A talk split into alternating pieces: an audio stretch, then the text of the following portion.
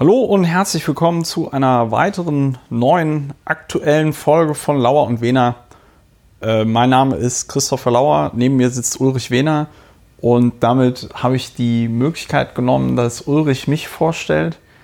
Dass das heute mit dem Einstieg so holpert, liegt daran, dass ich noch vollkommen derangiert bin vom Wochenende. Ich habe Geburtstag gefeiert und es war sehr intensiv. Hallo Ulrich. Hallo. Ja, es holpert ein bisschen beim Einstieg. Das ist nicht schlimm. Es ist ja noch immer nicht mehr ganz so warm. Äh, was hast du am Rekordsonntag, 38 Grad in Berlin waren es, gemacht? Ich war nicht in Berlin, sondern im Rheinland, wo es wahrscheinlich 37 Grad waren. Hm. Und bin zurückgekommen und der Taxifahrer am Flughafen sagte, es ist sehr warm hier. War eine nicht gerade besonders überdurchschnittliche Beobachtungsgabe, der er es dafür bedurfte. Er hat es trotzdem gesagt. Ja, aber ist ja auch freundlich. Äh, ich meine, man, wenn man jetzt nicht aus Berlin kommt oder noch nie in Berlin war, dann weiß man zum Glück nicht, wie schlimm Berlinerinnen und Berliner so insgesamt sind. Und mit schlimm meine ich, wie unfreundlich sie sind. Also in ganz normalen, beim Fußball würde man sagen, Standardsituationen sind Berlinerinnen und Berliner ausgesprochen unfreundlich. Und das wird dann immer so verharmlost mit Berliner Schnauze. Ja, dieser Taxifahrer war ein Nigerianer ohne Berliner Schnauze und hat es trotzdem warm gefunden in Berlin, wenn man das so sagen darf. Und ansonsten ist es in der Tat eine alte Berliner Tradition, Gäste, die diese Stadt besuchen, direkt an den Schnittstellen zur Außenwelt, im Wesentlichen Bahnhof und Flughafen, gleich vertraut zu machen damit, welcher Wind hier herrscht, nämlich ein rauer und unherzlicher typischerweise übernehmen das Fahrer äh, in öffentlichen Verkehrsmitteln diese Aufgabe, dass sie so Menschen, die dann am Anschlussflug aus äh, Frankfurt, aber da aus dem Transitbereich, weil es gibt praktisch keine direkten Flüge nach Berlin aus dem Ausland, äh, also ankommen und sich nicht sofort zurechtfinden. Nicht als erstes wissen, aha, Buslinie TXL, das ist der, der fährt mich zum Bahnhof so. Jetzt nicht sofort wissen und dann vielleicht fragen, in so einen Bus einsteigen und sagen, Ja. Entschuldige, wo ist Bus hier, wo komme und so. Und das, äh, das war jetzt nicht lustig, dieser Akzentversuch. Aber jedenfalls, äh, die werden dann sofort zusammengeraunzt, so nach dem Motto, ähm, machen Sie mal die Trittstufe frei da. Oder Ja. wenn Sie noch doch ja nicht ein Telefonbuch. wenn Sie jetzt noch eine Frage stellen, dann wird es Mitternacht oder wie auch immer. Ja, Ja. jedenfalls. Wie kommen wir darauf? Freundlicher Mann. Es war sehr warm und er sagt es auch, wir sind übereingekommen, dass es in der Tat sehr warm war und jetzt nicht mehr ist. Ich finde das gut. Äh, Rein subjektiv mag ich das sehr. Die Vorstellung, dass das möglicherweise ähm, Vorboten sind auf heiße Zeiten, ist nicht gerade beruhigend. Es gibt Leute, die auf den Unterschied von Wetter und Klima nicht so viel setzen. Irgendein ganz großer Meister der Wissenschaft deutete darauf, dass dann nach diesem Höchstwert von 38 Grad sich abzeichnen würde, dass der Höchstwert ein, zwei Tage später ungefähr bei 22 Grad liege und Ja. dann das Ganze mit der Schlussfolgerung siehste, krönte. Klima ist wieder vorbei. Siehst du, also hier hast du deinen Klimawandel. Naja, also genug. Das hatten wir, glaube ich, noch nicht, dass wir mit dem Wetter einsteigen. Mit Wetter finde ich ist immer ein guter Einstieg und es ist auch eine schöne Überleitung auf ein Standardthema, das wir diese Folge aber nicht so sehr äh, in den Fokus rücken werden, da sich da auch politisch nichts tut, nämlich die Klimakatastrophe, die globale Erhitzung. Der Juni war der heißeste Juni seit, auf, seit Beginn der Aufzeichnung. Ja, So, wahrscheinlich auch äh, vorher, aber das weiß man ja nicht, weil es keine Aufzeichnung gibt.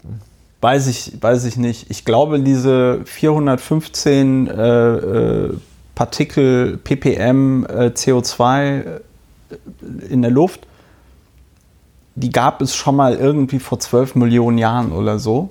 Ich darf mich da aber nicht zu weit aus dem Fenster lehnen, weil ich sonst wieder von sehr ähm, genau zuhörenden Hörern mir Ahnungslosigkeit vorgeworfen wird. Bevor wir aber zu den Korrekturen kommen, äh, auf die ich hingewiesen worden bin, bevor wir dazu kommen, reden wir doch nochmal darüber, weil mir das mit der Inklusion in diesem Podcast sehr wichtig ist. Lieber Ulrich, worum geht es eigentlich in unserem Podcast Lauer und Wehner? Ja, um Inklusion. Wir unter anderem um Inklusion, aber primär geht es in dieser Woche und in allen vorangegangenen und auch in den folgenden Wochen bis auf weiteres darum, ein Gegenmodell zur Talkshow zu liefern. Denn äh, wir möchten diesen Zustand, bei dem sich Menschen produzieren, äh, sich nicht austauschen, sondern sich in irgendeiner Weise einfach spreizen, um absurde Meinungen durchzudrücken oder andere niederzumetzeln. Wir möchten Austausch haben stattdessen und wir möchten die Dinge, die im Laufe einer Woche, also im Laufe der, im Laufe der Zeit, die aktuell zwischen einem und dem anderen unserer Podcasts liegt. Also diese Dinge möchten wir zum Anlass nehmen, sie noch einmal genauer zu betrachten, darüber nicht zu schreien und uns nicht schon dann aufzuregen, wenn uns das erste Blut ins Hirn oder wohin auch immer schießt, sondern nach Möglichkeit uns erst dann aufzuregen, wenn wir Fakten beisammen haben. Denn das Ziel hier, und ich glaube, das ist auch eine ganz gute Möglichkeit, Leben und Welt zu bewältigen und zu erfassen, ist die Fakten anzuschauen und darauf aufbauend eine Meinung zu bilden und nicht den ersten Schritt, nämlich die Betrachtung der Fakten, zu überspringen. Und wenn man die Fakten betrachtet, sieht man bei vielen Dingen, sie sind ambivalent, sie haben mehr als eine Seite, man kann aber eigentlich und auch uneigentlich immer etwas davon lernen. Wir möchten also die bessere Talkshow sein.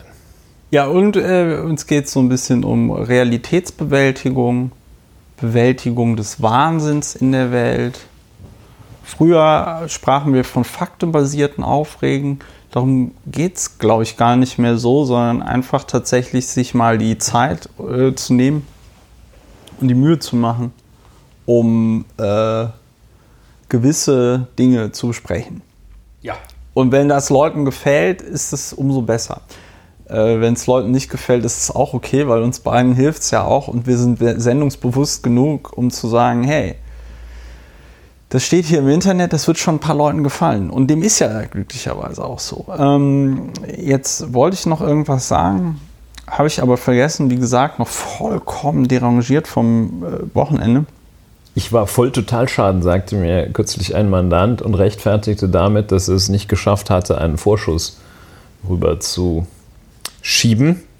Er sagte, wenn er, ich war voll Totalschaden, ich konnte nicht. Ja, das, ähm, um, um da deinen Mandanten zu zitieren, ich war auch voll Totalschaden. Und dann fangen wir mal an. Noch, nee, genau, jetzt geht es noch äh, darum, äh, in diesem schönen Podcast, wie kann man diesen schönen Podcast unterstützen? Ulrich und ich würden ja gerne diesen Podcast noch ein bisschen mehr und intensiver machen. Und wenn ihr diesen Podcast schon finanziell unterstützt, dann bedanken wir uns ganz herzlich dafür. Dann ermöglicht ihr nämlich, dass es diesen Podcast so in dieser Form gibt. Wir würden gerne mehr machen. Und wenn ihr dazu beitragen äh, wollt, dass es irgendwann mal mehr Lauer und Wener gibt. Oder in Farbe mit Bildern oder in Farbe Stereo. Oder Stereos, also Stereo kannst du bei Podcast leider nicht machen, aber bei Videos schon. Stereo bei Podcast ist ja dann wirklich, dass auf dem einen Ohr das ein, die eine Stimme ist und auf dem anderen Ohr die andere Stimme. Das ist sehr gewöhnungsbedürftig. Aber gibt es auch. Aber dann könnt ihr uns, wenn ihr uns unterstützen wollt, einfach Geld überweisen. Und zwar auf die Kontonummer, die im Blog angegeben ist. Das äh, ist ein Konto, äh, auf dem ist, das sage ich jetzt auch immer dazu, weil es da anscheinend Missverständnisse gab, da ist eine SEPA-Lastschriftsperre drauf. Ihr könnt also gerne versuchen, dieses Konto irgendwo anzugeben, wenn ihr damit was bezahlen wollt. Ich muss euch leider darüber in Kenntnis setzen, dass dann das nicht, also die Rechnung wird dann nicht bezahlt. Es geht halt einfach technisch nicht. Die Idee ist also, dass Geld draufkommt, es sei denn, du schiebst es runter Ja. und nicht das Geld da zum sich nehmen liegt, sozusagen. Das ist leider, leider noch, da ist leider noch nicht so viel Geld drauf, dass man jetzt sagen könnte, hey, pass auf, hier, ein Konto für alle. Äh, der Jeff Bezos, der könnte es doch Ja. machen mit einer seiner Milliarden. Wobei, das wäre auch relativ schnell weg, glaube ich dann. Ja, Gut. je nachdem, was da an Spenden reinkommt, würden wir vielleicht, also wenn es richtig viel ist, Ja. Würden wir schon das ein oder andere bedingungslose Grundeinkommen. Jetzt dürfen wir den Ausloben. Mund, jetzt dürfen wir den Mund nicht zu voll nehmen. Nicht, dass es nachher heißt, das wäre hier so eine Art Ponzi-Scheme. Aber äh, ich finde das in der Tat interessant. Aber da, da gibt es ja auch so Vereine. Wir kommen vom Hölzchen auf Stöckchen, auch ein Markenkern dieses Podcastes. Wenn ihr äh, sagt, das mit der Überweisung ist mir zu kompliziert, PayPal geht auch. PayPal ist auch verlinkt. Und dann freuen wir uns über, unter, über eure Unterstützung und äh, dass die Zahl der Schwarzhörerinnen und Hörer möglichst immer, immer kleiner wird. Ja. Ja, wer also zum Beispiel im Ausland uns hört und aus Gründen zum Beispiel der Zwangsvollstreckung oder des Vermögensarrestes oder ähnlichen Gründen es lieber so ein bisschen diskret machen möchte, Western Union auch kein Problem. ja, Machen wir auch. mal Western Union. Wir geben das dann an, aber der Zahlende muss, Muss nicht. muss nicht. Ne? Ulrich kennt sich aus. Auf jeden Fall, das sind die Möglichkeiten, uns finanziell zu unterstützen. Darüber freuen wir uns, wie gesagt, immer sehr. Und dann äh, gibt es noch die Möglichkeit, uns auf iTunes zu abonnieren, äh, was ihr unbedingt tun solltet, wenn ihr so ein iDevice habt. Äh, es gibt die Möglichkeit, uns auf YouTube zu abonnieren, wobei mir da einfällt, dass ich, glaube ich, die letzte Folge noch gar nicht auf YouTube hochgeladen habe. Asche auf mein Haupt. Ähm, und dann gibt es uns auch noch auf Spotify und man kann uns aber auch direkt den, den Feed abonnieren oder so, ja. Also ganz, ganz, ganz viele Möglichkeiten. Und äh, wir freuen uns natürlich immer über, über Feedback und Anregungen. Ähm, es kommt dann irgendwann aber der Punkt, wo es so ein bisschen sehr diffizil wird. Ne? Also ich habe neulich zum Beispiel, glaube ich, so eine Mail gekriegt, wo jemand geschrieben hat, ja und dieses und jenes und lalala und meiner Meinung nach das und das. Und dann überlege ich mir mal irgendwann, ähm, ob ich euch vielleicht auch mal Geld überweise oder so. So funktioniert das nicht. Wir sind jetzt nicht der, wie sagt man, wir sind hier nicht bei Wünsch dir was oder so. Ne? Äh, wir machen das schon so, wie wir das uns vorstellen und gerne hätten. ähm, und äh, dann gibt es halt Leute, die das gut finden dann, oder halt auch nicht. Aber wir sind jetzt äh, glücklicherweise charakterlich beide so sehr gefestigt, dass uns da irgendwelche abstrusen Wünsche nicht so aus der Bahn bringen, dass wir das Sendungskonzept umschmeißen. Ja. Ja, und, äh, Und auch wenn man uns jeden Tag mehr Geld schickt und einen Koffer.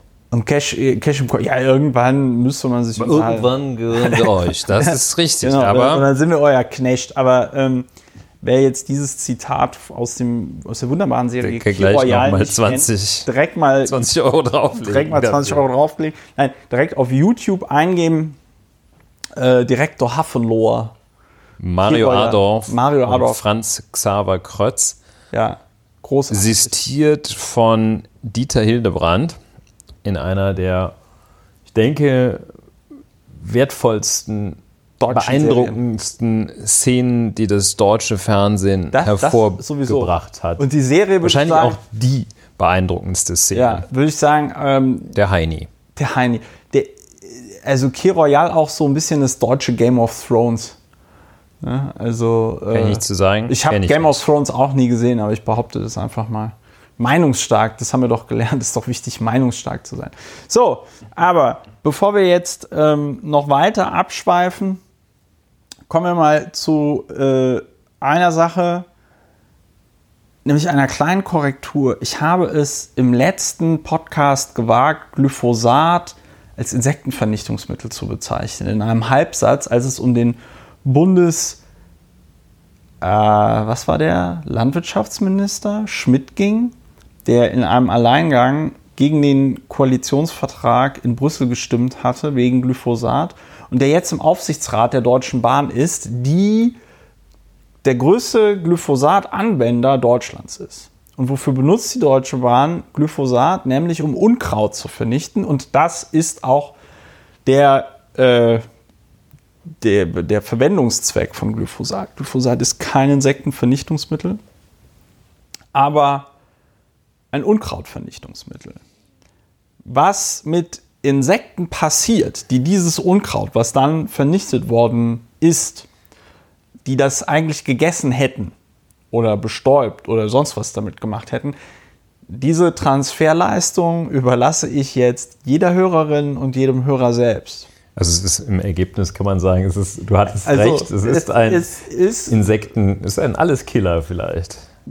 Also Wobei ich glaube, große, diese, da würden dir große Glyphosat-Freunde würden dir da widersprechen. Also es ist am Ende des Tages ist es so ein bisschen wieder so wie mit, glaube ich, das war ja auch ein Kampf, den die Leute, die die äh, Zigarettenindustrie verklagt haben, lange fühlen mussten, dass sie irgendwelche Krebserkrankungen wirklich monokausal ursächlich auf ähm, äh, Nikotin und, und, und Krebs und den ganzen Krempel da.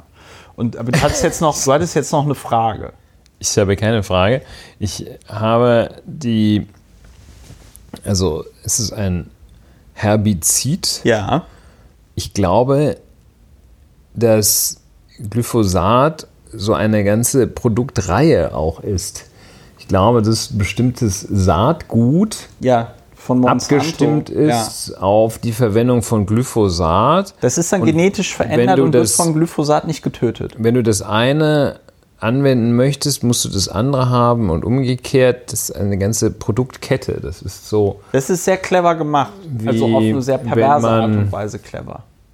Ja, ich möchte jetzt keinen ja, Vergleich so, und niemandem so, zu nahe als würdest treten. so eine Kalaschnikow herstellen, die aber nur Leute umbringt, die äh, nicht ein bestimmtes Armband anhaben. Ja, es ist vielleicht so. so ein bisschen wie mit Computer das ist einer der häufigen Fälle. Ja, ist, ja, also ein besseres Beispiel fällt mir auch fast nicht ein, fast aber es erinnert auch so ein bisschen dieses Bundling, ja. diese Kopplung, wettbewerbsrechtlich sehr bedenklich in Extremfällen, aber eben diese Kopplung von zwei oder mehr Produkten erinnert ja stark auch an den Umgang mit Computern, an den Vertrieb von Computerdruckern, bei denen dann gerade dieses proprietäre Produkt des Toners ausschließlich äh, von dem Hersteller verwendet werden kann und ähnliches. Also jedenfalls Glyphosat ist ein Herbizid.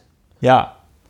Und man, äh, ja, es gibt aber auch wohl einen Zusammenhang zwischen, mich dafür, dass zwischen, ich nicht zwischen Honigbienen habe. und, ja, dass du mich nicht sofort berichtet Ja, wahrscheinlich ne? habe ich gerade recherchiert. Ja, hast sogar, der, ähm, es gibt wohl aber noch so einen Zusammenhang zwischen Glyphosat und Honigbienen, dass Glyphosat anscheinend Honigbienen anfälliger für bestimmte Milben oder Keime macht. Da sind sich die Forscher aber noch nicht sicher, ob das jetzt die Ursache fürs Bienensterben ist oder andere Dinge. Es ist wie immer sehr kompliziert. Dafür sind wir da. Klammer auf, die Kernaussage meines Nebensatzes in der letzten Folge, dass die, äh, das Roundup, also Glyphosat ist, die, ist, der, der Wirkstoff quasi und Roundup ist dieser Handelsname für ein Glyphosatprodukt. Und genau für dieses Glyphosatprodukt, da waren also mehrere Jurys jetzt der Meinung, dass es krebserregend ist. Jurys in den USA. Juries. Ähm, das war ja auch eine Kernaussage die ich dort getätigt hatte. Ich habe es mir extra nochmal angehört. Und die ist ja unabhängig davon, ob Glyphosat ein Herbizid oder ein Insektizid ist, richtig. So, aber wie ihr seht, wir nehmen das natürlich sehr ernst und wenn so gravierende Fehler passieren, dann ähm, berichtige ich die natürlich immer sofort sehr gerne. Ja, warum ja, auch nicht? Ne? Warum auch nicht? Was ich noch sehe und aus Grund, äh, aus Anlass dieses Themas anmerken möchte, ist, dass wenn man nach Glyphosat bei Google sucht, dann ist in dieser Rubrik andere suchten auch nach Glufosinat, das ist noch nicht das, was ich wirklich bemerkenswert finde, aber nach Agent Orange, auch ein weiterer, wahrscheinlich auch ein weiteres, Her ein Herbizid. Ja, Agent Orange, auch ein Herbizid. Moment, ja, ein Entlaubungsmittel, das nennt man dann wahrscheinlich nicht Herbizid. Oh, da müssen wir jetzt aufpassen. Und ja, nicht, dass wir jetzt hier so eine Ja, Endlosschleife. So eine Kaskade. Aber Agent Orange auch ein, ja, ein Entlaubungsmittel eingesetzt im Vietnamkrieg seiner Zeit Ziemlich übles. in Mittel. den äh, Jahren von 55 bis äh, 75. Ne? Also jetzt nicht der Kern des Vietnamkriegs, aber jedenfalls in den vor allem 60er Jahren, sagen wir mal. Und da wurden ganze Landstriche durch unsere US-amerikanischen Freunde Das Schlimme an Agent Orange. entlaubt. Das Schlimme an Agent Orange ist tatsächlich, und da kenne ich mich jetzt glücklicherweise wieder mit aus, weil ich mal mich damit beschäftigt habe. ähm, das, äh, das, das Schlimme an Agent Orange ist tatsächlich, dass es mutagen ist. Und ähm, das bedeutet, dass es auch das menschliche Erbgut angreift. Und äh, was die Amerikaner bei ihrem Abzug aus Vietnam gemacht haben, ist einfach, dass Agent Orange, also erstens hat das natürlich äh, die Leute betroffen, die das direkt abgekriegt haben. Ne? Und zweitens hat Agent Orange äh, wurde dann in so Fässer gelagert. Als die Amerikaner abgerückt sind, haben die die Fässer einfach verbuddelt und äh, haben natürlich intelligenterweise keine Karten davon gemacht, wo sie es verbuddelt haben, weil man verbuddelt das ja einfach so. Diese Fässer sind natürlich nicht irgendwie aus, I don't know, Diamant oder so, sodass sie irgendwie nie kaputt gehen, sondern die Fässer sind aus so Blechmetall. Bedeutet, mit der Zeit sind die durchgerostet und kontaminieren noch immer in Vietnam das Grundwasser. Und es werden in Vietnam noch immer Kinder mit Behinderungen geboren, die auf diese Agent Orange Kontaminierung des Grundwassers äh, zurückzuführen sind. Und das ist ziemlich krass, weil diese Kinder, die sind dann äh, körperlich behindert, aber auch vor allem den geistig behindert. Und ähm, bedeutet, dass denen ein normales Leben, also so unser Normal, äh, nie möglich sein wird, sondern dass die lernbehindert sind, dass die betreut werden müssen. Ähm, ja, große Scheiße, Agent Orange. Ja, und wohl auch noch obendrein haben sich wohl noch eine Zahl im Bereich von 200.000 US-amerikanischen Soldaten daran schwer geschädigt, mehr oder weniger schwer geschädigt, was jetzt für den einzelnen US-Soldaten auch bedauerlich ist und zeigt, mit welcher enormen Rücksichtslosigkeit in der jüngeren Geschichte der Menschheit, in der etwas weiter zurückliegenden wissen wir es ja auch, aber auch in der jüngeren Geschichte der Menschheit vorgegangen wurde.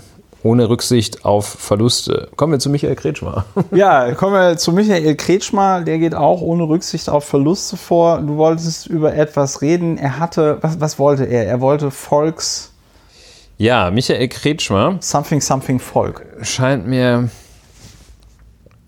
um mal hier die Trennung von Faktum und Meinung nicht orthodox zu betreiben, scheint mir ein, eine ganz gefährliche Person zu sein. So, das ist aber jetzt erstmal nur die Überschrift.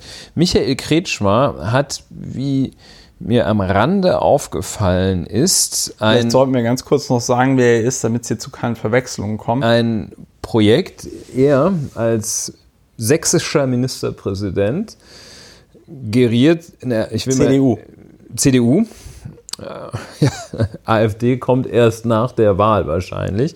Also aktueller CDU-Ministerpräsident von Sachsen.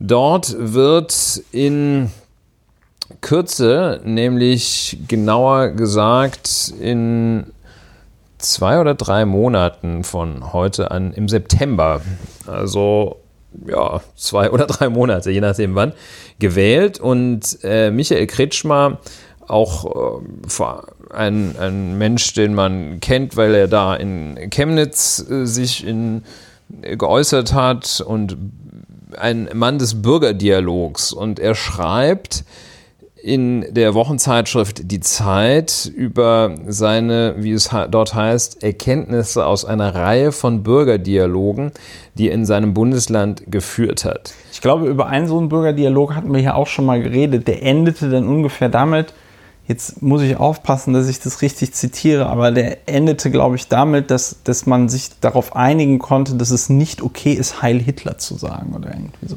Da hat Herr Kretschmer schon angefangen, die Politik aber, und das ist das Thema heute, auch das Verfassungsrecht äh, maßgeblich voranzubringen. Also jedenfalls, dieser Herr Kretschmer schlägt ausdrücklich vor, ein Volkseinwand für Sachsen. Das ist äh, wörtlich. Äh, ja, ja. Das ist auch keine, das ist doch Faktum. Äh, ich schlage für Sachsen, so schreibt er, einen Volkseinwand vor. Und das soll so gesehen gehen, dass es also Teil dessen ist, was er die Volksgesetzgebung nennt und da gibt es schon den Volksentscheid, jetzt will er den Volkseinwand und das Ganze nennt er Volksgesetzgebung. Und er möchte damit äh, so eine Art Volksveto schaffen und sagt, deshalb denken wir nun die Volksgesetzgebung neu. Die den Mechanismus, den er beibehalten möchte, ist, dass also die Regierung oder eine Fraktion im sächsischen Landtag einen Gesetzesentwurf einbringt, der Landtag das Gesetz beschließt und dann sei das Volk am Zug. Wenn die Bürger Unterschriften sammeln, er denkt so an etwa 5% der Bevölkerung, dann wird allen Wahlberechtigten konkret die Frage gestellt, ob das vom Parlament verabschiedete Gesetz wirklich in Kraft treten soll. Wenn die Mehrheit der Bürgerinnen und Bürger das ablehnt, geht man von einem Volksveto aus und das Gesetz wird dem Landtag erneut zur Beratung zurücküberwiesen. Das schlägt der Herr Kretschmer zwei bis drei Monate vor der Landtagswahl vor. In ja. dem Land, in dem vieles passiert ist, in dem Bundesland, in dem vieles passiert ist in der letzten Zeit. ja, in der Zeit. Und ähm, das möchte ich doch hervorheben, der Volkseinwand. Äh, so viel dazu erstmal. Das ist das, was Herr Kretschmer vorgeschlagen hat. Aus der Zeit 27 2019 ja. vom 26. Juni.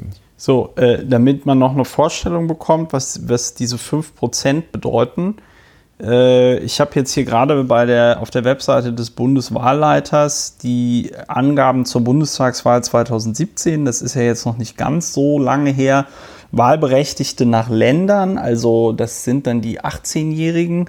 Und das waren damals in Sachsen 3,3 Millionen. Ich weiß jetzt nicht, was er da meint mit 5 Prozent der Bevölkerung. Da wird er jetzt mit Sicherheit nicht irgendwelche 14-Jährigen meinen oder so. Also so progressiv stelle ich mir einen CDU-Politiker nicht vor und so progressiv stelle ich mir auch Michael Kretschmer nicht vor. Ähm, also er geht von den Wahlberechtigten aus genau, wahrscheinlich. Wenn wir, jetzt, wenn wir jetzt Wahlberechtigte zur Landtagswahl, und ich glaube, da ist in Sachsen noch immer 18 Jahre das äh, Wahlalter, dann sind das 3,3 Millionen, dann wären 10 Prozent 330.000 und äh, 5 Prozent 165.000 so ungefähr. Also, nur damit man mal eine Größenordnung hat, er will also, wenn ich dich jetzt richtig verstanden habe, der sächsische Landtag beschließt, dass der Mittwoch ein Feiertag werden soll, was der sächsische Landtag kann, weil Feiertage Ländersache sind. Und dann sammelt eine Initiative, der Mittwoch soll wieder Arbeitstag werden, 165.000 Unterschriften. Und dann gibt es ein, eine Abstimmung und wenn die mehrheitlich Nein stimmt, oder ja oder je nachdem, wie die Frage gestellt ist. Hörerinnen und Hörer mögen jetzt bitte die Transferleistung vollziehen und sich gerade mal denken, was ich meine. Aber dann hat das Volk die Möglichkeit, dem zu widersprechen. Ja. Habe ich das jetzt so und ungefähr richtig verstanden? Das Gesetz ist dann erst einmal abgelehnt und wird dem Landtag erneut zur Beratung zurücküberwiesen. Na, Jesus Christus. Ja, und das ist einfach, das ist einfach unerhört. Das ist äh, grob stümperhaft und brandstifterisch. Und sind einfach, wir jetzt schon in der Ja, das sind wir. Ja, okay, gut. Das ist einfach mal so eine, einfach mal so reingegrätscht in das, was man eine Verfassung nennt. Und auch Sachsen hat eine, das merkt man nicht immer, äh, eine Landesverfassung. Ist einfach mal so reingegrätscht, einfach mal so eine Idee rausgehämmert, die wahrscheinlich all denjenigen, die mit dem Begriff Volk noch richtig was anfangen können, und das sind in Sachsen einige, denen wahrscheinlich sehr gut gefällt und die dann sagen, das ist ja prima. Ulrich. Und einen solchen Vorschlag einfach mal so rauszudonnern, das ist ein Spiel mit dem Feuer. Und was da dann passiert, wenn eine Mehrheit, eine Mehrheit wenn 165.000 Leute ein Gesetz kippen können, dann ja, das ist eine ganz schreckliche Vorstellung. Ich so zwei Sachen. Erstens, so sehr ich deinen, ähm, so sehr ich deinen Furor mag, lieber Ulrich, aber kannst du das noch irgendwie äh, noch mal inhaltlich irgendwie begründen, warum du, also weil Ich finde das einfach so primitiv, was der sagt. Ähm, Also ich finde es von der Begrifflichkeit her, Volksgesetzgebung, äh, Volks ja, aber Volksgesetzgebung, so heißt es leider auch in Berlin. ja, dann, Volksgesetzgebung macht ist es- leider macht es unter nicht besser. Parlamentariern ein feststehender Begriff. Ah ja, Das mu- muss ich jetzt leider so sagen. Aber das ist ja nochmal ein guter Hinweis, dass man es möglicherweise ja anders nennen könnte, zum Beispiel Bürgerinnengesetzgebung oder irgendwie. Ja, also jedenfalls bin ich, äh, danke für den Hinweis, das ist Volksgesetzgebung, äh, da muss ich mich dann doch nochmal etwas genauer mit befassen. Ähm, ich bin tatsächlich, also mein Auge ist richtig hängen geblieben an diesem Volkseinwand. Ja, Volkseinwand klingt, da springe ich dir gerne bei, komplett bescheuert. Ja, und danke. Und, Bitte. und das Fatale finde ich, dass es wie so häufig bei diesen populistischen Ideen und populistischen Maßnahmen vordergründig, wenn man mal von dem Begriff Volkseinwand absieht, vordergründig erst einmal ganz attraktiv erscheint. Nämlich eine vordergründig eine höhere Beteiligung der Menschen an den politischen Entscheidungen. Super. Ja. Nur was man sieht, was dahinter steht, ist, dass Herr Kretschmer offenbar davon ausgeht oder suggeriert, dass er, er füttert diese Haltung, die gerade in Sachsen, gerade bei diesen Pegida-Veranstaltungen ja sehr weit verbreitet ist. Die Haltung nämlich, der, die, die Politik habe sich schon meilenweit von dem Volk entfernt Ja. und nun müsse man dem Volk die Macht über die Politik wieder zurückgeben. Und das ist das der dahinterstehende Narrativ. Und äh, wenn man sich das vorstellt, dass da 165 möglicherweise, ich will das mal weiter zuspitzen, möglicherweise 165.000 Bekloppte das schaffen können, am Ende des Tages ein Gesetz, wenn sie dann da noch genug Trommelwirbel machen, dass sich dann noch eine Mehrheit findet, ein Gesetz kippen können. Dass dann die Mehrheit zum Beispiel auch Minderheitenrechte einfach kippen kann. Dann sagen die, nein, hier kommt keine Einrichtung für irgendeine Minderheit in Betracht. Das wollen wir einfach nicht. Das, das wollen wir nicht in Sachsen. Das ist uns nicht, nicht gut genug. Ja, vielen Dank für den Hinweis, dass es Volksgesetzgebung gibt. Ein Volkseinwand halte ich für, für einfach übel, unlauter. Ich, also der, der Witz, der Witz ist der, und jetzt käme tatsächlich nochmal, hätte ich auch nicht gedacht, dass ich das so spontan hinkriege. Ähm, jetzt kommt nochmal ein inhaltlicher Einwand. Also gegen, nicht gegen dich, sondern gegen die geniale Idee von Michael Kretschmer. Bei der Volksgesetzgebung ist es nämlich so, weil ich habe mich gerade gefragt, warum sollte man das denn tun? Denn du, also Beispiel. Der, der, das, der Sächsische Landtag beschließt das mit dem Mittwoch Feiertag. Und dann gibt es ja jetzt schon in der sächsischen Verfassung, das äh, beginnt nämlich bei Artikel 71, gibt es nämlich schon durchdekliniert die Volksgesetzgebung, also ist der fünfte Abschnitt die Gesetzgebung. Artikel 70 ist äh, Gesetze im Parlament. Ne? Gesetzesvorlagen werden von der Staatsregierung aus der Mitte des Landtages oder vom Volk durch Volksantrag eingebracht. Die Gesetze werden vom Landtag oder unmittelbar vom Volk durch Volksentscheid beschlossen.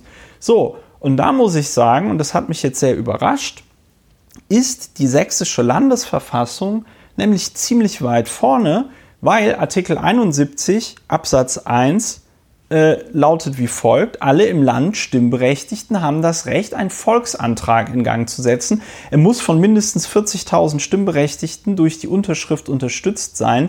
Ihm muss ein mit Begründung versehener Gesetzesentwurf zugrunde liegen. Das bedeutet, du kannst, wenn du in Sachsen der Meinung bist, der Mittwoch soll ein Feiertag werden, 40.000 Unterschriften sammeln und dann geht das in den Landtag. Und wenn der Landtagspräsident da kein, ähm, äh, ähm, wenn der Landtagspräsident da keine Veranlassung sieht, dass das irgendwie verfassungswidrig ist, dann wird das dem Parlament vorgelegt.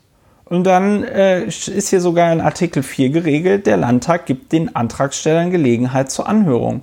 So, stimmt der Landtag dem unveränderten Volksantrag nicht binnen sechs Monaten zu, können die Antragsteller ein Volksbegehren mit dem Ziel in Gang setzen, einen Volksentscheid über den Antrag herbeizuführen. Bedeutet, äh, also ich habe jetzt, äh, auch wenn ich mal in Berlin Abgeordneter war, leider nicht die Verfassung von Berlin im Kopf, aber ich weiß, dass es diese Möglichkeit, einen Gesetzesentwurf direkt so ins Parlament zu bringen, in Berlin nicht gibt. Zumindest nicht mit 40.000 Unterschriften. Weil dann, wär, dann würde das, also ich übertreibe jetzt ein bisschen, aber dann würde das häufiger passieren als die paar äh, Volksbegehren, die wir in Berlin schon hatten, zum Beispiel Tempelhofer Feld und so weiter und so fort. Es ist bei einem erfolgreichen Volksbegehren, äh, nicht Volksbegehren, sondern ja, das heißt hier auch irgendwie Volksbegehren und dann Volksentscheid, wenn darüber abgestimmt wird. Also bei einem, wenn ein Volksbegehren in Berlin über die Hürde der notwendigen Unterschriften kommt, die sind, das sind aber schon die nötigen Unterschriften für den Volksentscheid, ja, dann wird es auch im Parlament, dann kann es auch im Parlament behandelt werden. Muss aber nicht. So.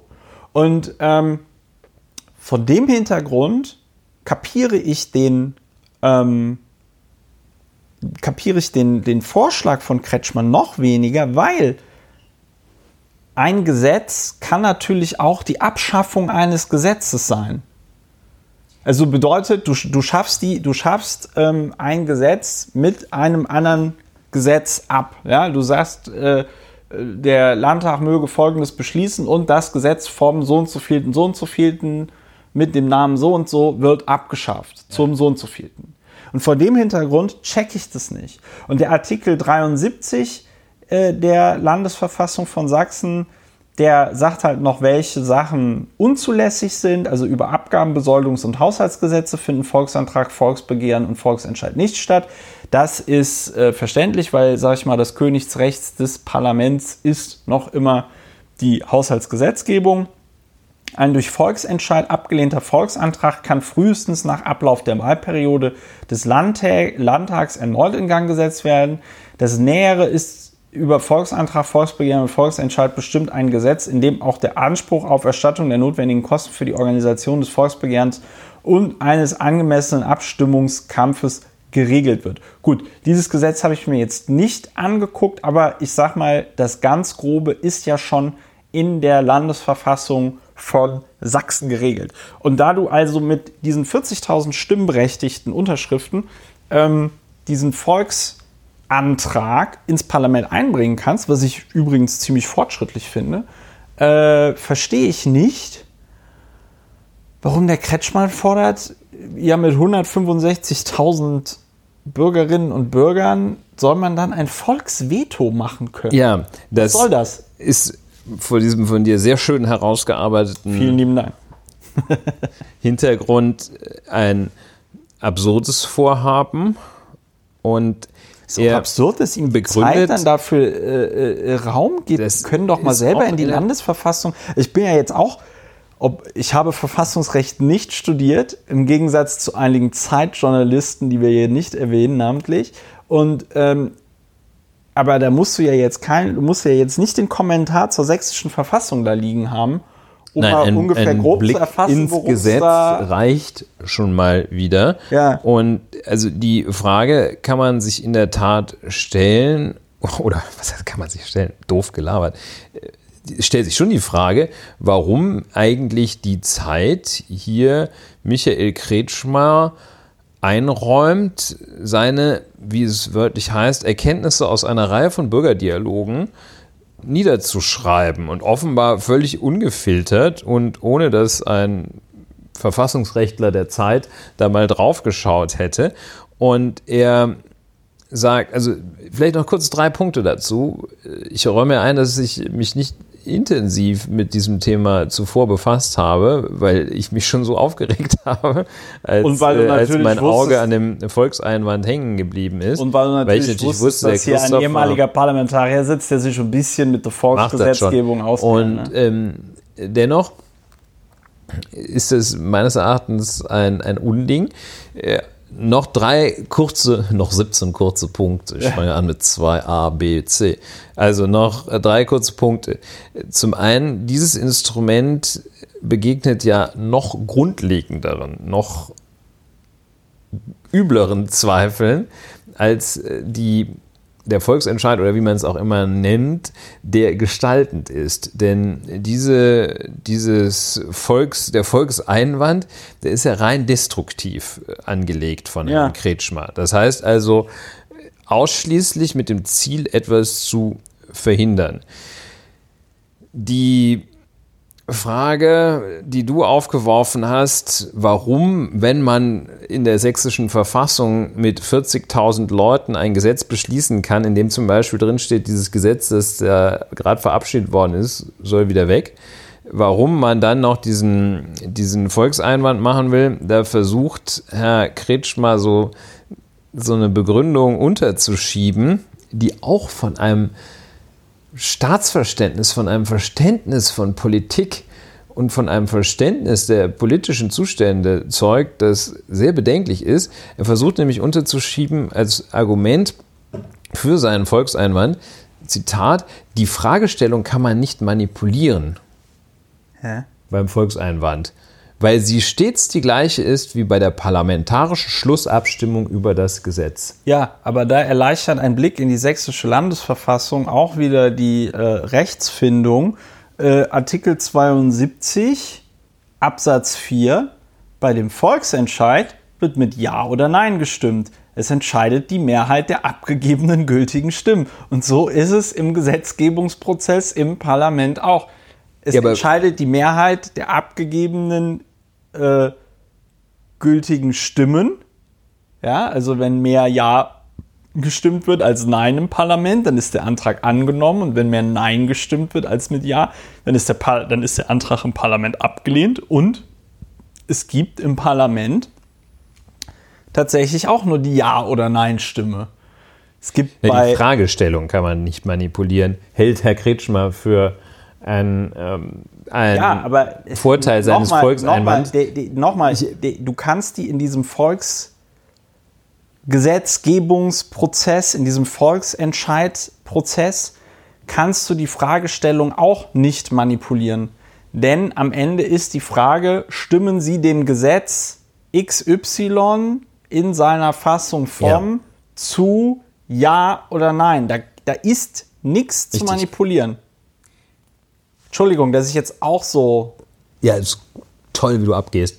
Und, und äh, ich will ja auch auf den Punkt hinaus, dieses, diese Überlegung, man kann es nicht manipulieren, die setzt ja, hat ja zur Prämisse, dass es Bestrebungen gibt, das zu manipulieren. Ja, das ist wieder, äh, und Michael das ist, Kretschmer redet über andere und äh, der oder, ist wahrscheinlich oder meint, beraten meint, von Hans-Georg Maaßen. Ja, oder meint, meint die ganze Zeit damit sich. Wir ja. haben wieder so einen Fall, in dem die Äußerung, und das ist, wäre auch ein Fall für eine tiefenpsychologisch arbeitende Psychotherapeutin, so einen Fall, wo die Aussage über andere wieder weitaus mehr über den Aussagenden als über die anderen Aussagen. Nämlich in Wirklichkeit möchte Herr Kretschmer manipulieren, da sieht man es doch.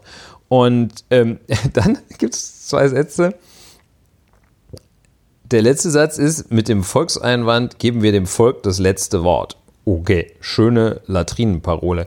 Aber dann so ein Satz, der schwebt da so äh, im Raum und sagt, keinesfall, keineswegs, Zitat, ne, keineswegs schwächt ein solcher Volkseinwand die repräsentative Demokratie, sondern entwickelt sie weiter wie ein Volkseinwand die repräsentative Demokratie weiterentwickelt, bleibt das Geheimnis von Herrn Kretschmer. Ja, den wahrscheinlich muss man den wählen, damit nicht die AfD ja, wobei, den kann man nicht wählen, äh, um die AfD zu verhindern. AfD denn mit ja, denen also, macht er ja den Volkseinwand. Also ich glaube, was man, wenn man in Sachsen die AfD nicht im Parlament haben möchte, sollte man tatsächlich Linke, SPD oder Grüne wählen. Oder meinetwegen sogar die Partei, die Partei, aber die kommen wahrscheinlich nicht über die 5%. Ja. Ähm, für Europa reicht's. Für Europa reicht's, ja leider, aber das ist ein anderes Thema. Ja. Dass ich jetzt Gut, also Herr Kretschmer, wir wollen ihn nicht äh, zu sehr, aber es ist schon. Ist schon so ein bisschen. Es ist auch schon dieser Punkt, warum Jetzt, ja, was also ich wirklich, ich, was ich, also ich, ich habe den Eindruck, dass es in Sachsen nicht so viele Zeitleser gibt. Ja. Das äh, beruhigt mich insofern ein wenig, als äh, dass ich darüber hinwegkomme, wie die Wochenzeitschrift Die Zeit Herrn Kretschmer da so, so viel Raum gibt, damit er ja, mal so ein bisschen also ausmehren was mich, kann. Was ich daran echt so entsetzlich finde, ist, dass es so, dass es so strunzdumm ist. Weißt du, ähm, was ich ja verstehen könnte, wäre, wenn er jetzt sagt, pass auf, ich will die sächsische Verfassung so ändern, dass es wie in der Schweiz jedes Mal ein Referendum gibt, wenn ein Gesetz beschlossen wird.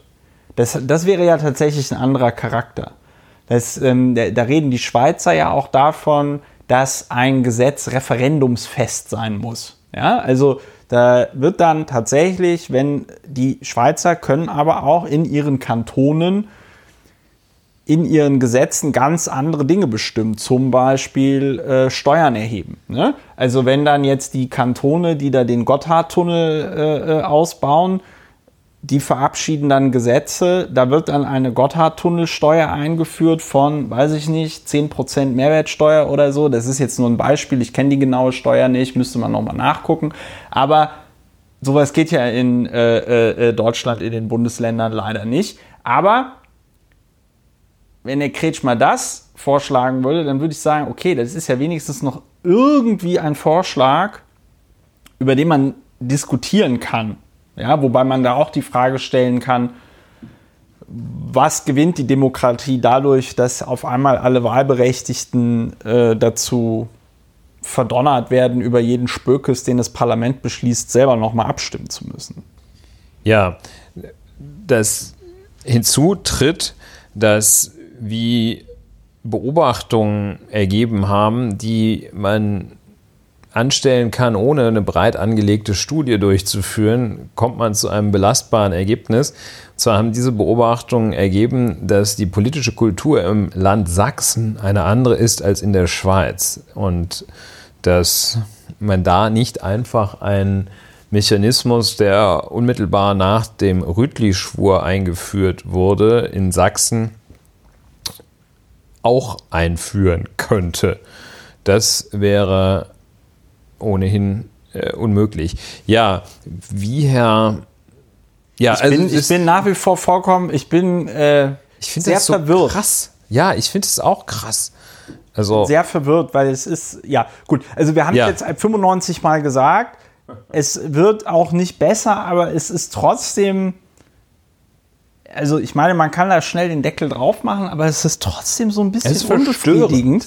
Ja, es ist tatsächlich verstörend. Was mich tatsächlich verstört, weißt du, wenn das jetzt so der, ähm, der Kreistagsvorsitzende der CDU der sächsischen Schweiz gewesen wäre oder irgendwie sowas, wenn es sowas gibt, ja, dann hätte ich gesagt, okay, ja, der hat nicht die Mittel und die Zeit, mal die Landesverfassung ordentlich zu lesen und so. Aber der Kretschmer, der hat doch Leute, der hat doch Mitarbeiter, der hat Juristinnen und Juristen, der hat also die Möglichkeit dort, ähm, also sich wirklich Expertise zu holen. Im Zweifelsfall ruft er noch jemanden von der Konrad-Adenauer-Stiftung an oder sagt so einem Heini von der Jungen Union beim, weiß ich nicht, Ring christlich demokratischer Studenten oder so, hier, äh, äh, Hermann, schreib mir mal bitte so einen, so einen Gastbeitrag über, über einen Volks, was? Volksveto. Ja, Volkseinwand. Und, und Volkseinwand. hat offenbar und das, den Falschen gefragt, der ihm das geschrieben ja, hat. Ja, ich verstehe es also es nicht. ist sehr verstörend, was da, was ja. da los ist. Das, ja, Deshalb müssen wir das jetzt sofort verlassen. Wir müssen das jetzt sofort wir verlassen, sonst jetzt drehen sich die nächsten hier drei, abbrechen, drei, sonst drei kommen wir Stunden darum, dass wir einfach aus diesem Loop sonst kommen wir aus der Schleife nicht raus. Aus dieser, äh, aus dieser Schleife der Dummheit. Das muss yeah. man mal einfach auch so deutlich benennen. So. Ich möchte jetzt zu Andi Scheuer etwas ja, sagen. Ja, aber warte mal, bevor wir zu Andi Scheuer etwas sagen, wollte ich noch ganz kurz was sagen zur Landesmedienanstalt Berlin-Brandenburg. Die längeren Hörerinnen und Hörer oder die nicht länger, längerfristigen, dauerhaften Stammhörerinnen Stammhörer. und Hörer dieser Sendung wissen ja, dass Julia Klöckner ein Video gemacht hat mit Nestlé. Die Landwirtschaftsministerin. Die Landwirtschaftsministerin, die ehemalige Weinkönigin Rheinland-Pfalz. Ähm, ich glaube sogar Bundesweinkönigin. Bundeswein, ja. Ähm, Julia Klöckner also. Gutes Weinkönigin. Ja, ich recherchiere das, erzähl weiter. Recherchiere das mal bitte, bevor es wieder böse Zuschriften gibt. Ähm, die Medienanstalt Berlin-Brandenburg hatte ich ja darum gebeten, das zu prüfen. Es sind insgesamt 20 Beschwerden dort eingegangen. Für mich wäre es jetzt natürlich nochmal so aus Gründen der Vanity, ähm, der Eitelkeit wichtig gewesen, ob meine Beschwerde auch tatsächlich die erste war. Schwamm drüber. Die Medienanstalt Berlin-Brandenburg war heute so freundlich, mich also darauf hinzuweisen, dass sie jetzt eine Pressemitteilung rausgegeben hat. Julia Klöckner, wie gesagt, hatte mit dem CEO von Nestlé Deutschland ein Video gemacht, in dem sie irgendwie das ganz toll gefunden hat, dass Nestlé jetzt irgendwie um 5% den Zucker in seinen Produkten reduziert hat. Wir haben das damals vorgerechnet, wenn also in 100 Gramm Nesquik äh, 77 Gramm Zucker drin sind oder so, das ist jetzt keine korrekte Angabe, sondern eine ausgedachte, dann bedeutet eine Reduktion um 5%, dass dann da irgendwie ähm, ja, 74 äh, äh, Gramm Zucker drin sind oder so. Ja? Also nicht wirklich viel. So, und du hast jetzt aber mittlerweile recherchiert, was für eine Weinkönigin sie war. Ja, es ist auch das äh, Rechercheergebnis ist äh, frappierend, denn Verschwörungstheorien. Ja. Ist das ein Nährboden? Also Julia Klöckner war deutsche Weinkönigin, also ja. Bundesweinkönigin, das ist ein Begriff, den gibt es seit gerade. Ähm, aber die amtierende Weinkönigin ist Caroline Klöckner. Und das ist? Verdächtig. Wegen demselben Nachnamen oder was? Da hatte ich jetzt aber nach dem Spannungsbogen, den du da gespannt hast, ähm, Mehr erwartet. Ja, das bisschen, tut mir sehr leid. Sagt man aufgebaut oder gespannt? Das wäre ja noch eine interessante Frage. Kommt der Spannungsbogen von einem Bogen, den man baut, so in der Architektur, ja, einem Torbogen, oder der Spannungsbogen? Der Spannungsflitzebogen. Der Spannungsflitzebogen. Ich, Wir werden es nie erfahren. Also von meinem geistigen Auge ist es immer der Spannungsflitzebogen. Ja. Ich fand, der war massiv gespannt gerade, aber ja. äh, gut. Also jedenfalls, äh, Frau Klöckner, die ja in der vergangenen Woche auch mit aber sind wir auch nicht richtig vorbereitet drauf. Jedenfalls das äh, Tierschutzlabel. Ja, das, das müssen wir irgendwann äh, mal machen, wenn wir uns damit tatsächlich beschäftigt haben. Jedenfalls nicht so gut ankommt. Ähm, ja, weil es wieder so freiwillig ist. Ne? Das ist ja das, was in dem Video mit Julia Klöckner. Das ist genau das Freiwilligkeit findet Julia Klöckner irgendwie gut.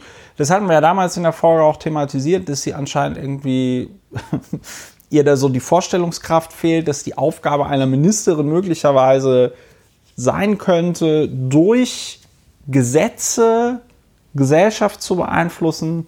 Sie findet freiwillige Sachen irgendwie besser. Ich hatte also damals unter anderem die Medienanstalt Berlin-Brandenburg darauf hingewiesen, dass Julia Klöckner dieses Nestle-Video gemacht hat.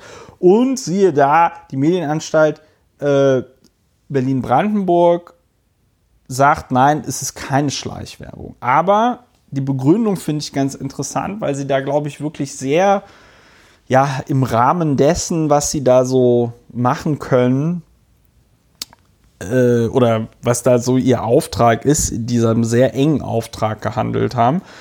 Ähm, das Video wurde bla bla. Laut Einschätzung der MABB handelt es sich nicht um Wirtschaftswerbung, da die Äußerungen der Bundesministerin nicht wie von Rundfunkstaatsvertrag vorausgesetzt bei der Ausübung eines Handelsgewerbes, Handwerks oder freien Berufserfolgen auch bestehen keine Anhaltspunkte für eine Werbeabsicht. Da würde ich ja schon mal so ein Fragezeichen dran machen, aber gut. Das Ministerium hat versichert, das ist ein besonders schöner Satz, kein Entgelt oder ähnliche Gegenleistung von Nestlé erhalten zu haben. So, dann äußern Sie sich noch zum Verfassungsrecht. Da müssen wir uns jetzt nicht zu äußern, beziehungsweise wir können uns dahingehend äußern, dass sich die Medienanstalt Berlin-Brandenburg wahrscheinlich auch besser nicht zu Verfassungsrecht äußern sollte, weil ich glaube, das ist jetzt nicht so ihr ähm, Kernthema.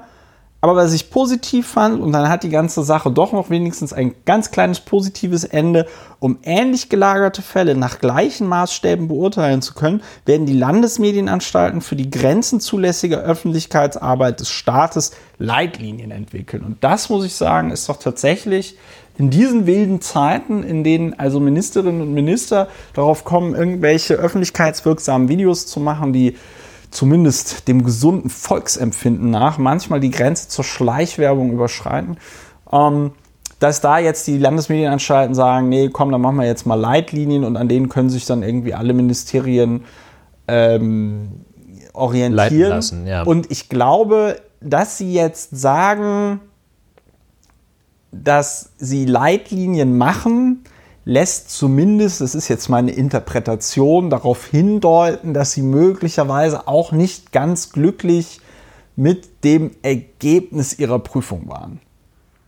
Also, weil wenn du was prüfst und sagst, ja gut, also hier hat jetzt kein Gewerbe stattgefunden und das jetzt die Landes, äh, äh, die Bundeswirtschafts-, Landwirtschaftsministerin, die Bundeslandwirtschaftsministerin, dass die jetzt kein finanziell, ja, kann man so nicht sagen, aber dass die jetzt nicht in denselben finanziellen Abhängigkeiten Nestlé so erwähnt, wie das jetzt vielleicht irgendeine Influencerin auf Instagram oder YouTube machen würde, ja, das ist ja klar. Äh, dafür habe ich ja auch die Landesmedienanstalt Berlin-Brandenburg nicht angeschrieben, ja, ich wollte, ich, so, sondern ich hatte ja in der Mail auch geschrieben, ich wüsste jetzt nicht, warum für eine Bundesministerin andere Regeln gelten sollten als für einen YouTuber. Und das ist ja auch schon der Hinweis, dass wenn Julia Klöckner. Warum nennst du die eigentlich immer Klöckner? Weiß ich nicht. Ah. Klöckner. Ja. Kann ich auch Klöckner sagen. Ich glaube, wir haben nicht so viele Anhänger der Jungen Union, die uns hören, die uns dann um eine Korrektur bitten. Ich, dachte, das wäre vielleicht schon im Vorgriff auf Rakete, Rakete. Ja. Nee, aber jetzt weiß ich nicht mehr was ich sagen wollte. Entschuldigung. Nee, ist ja auch nicht so schlimm. Wir haben ja auch schon fast alles gesagt dazu. Also ich finde es ganz interessant.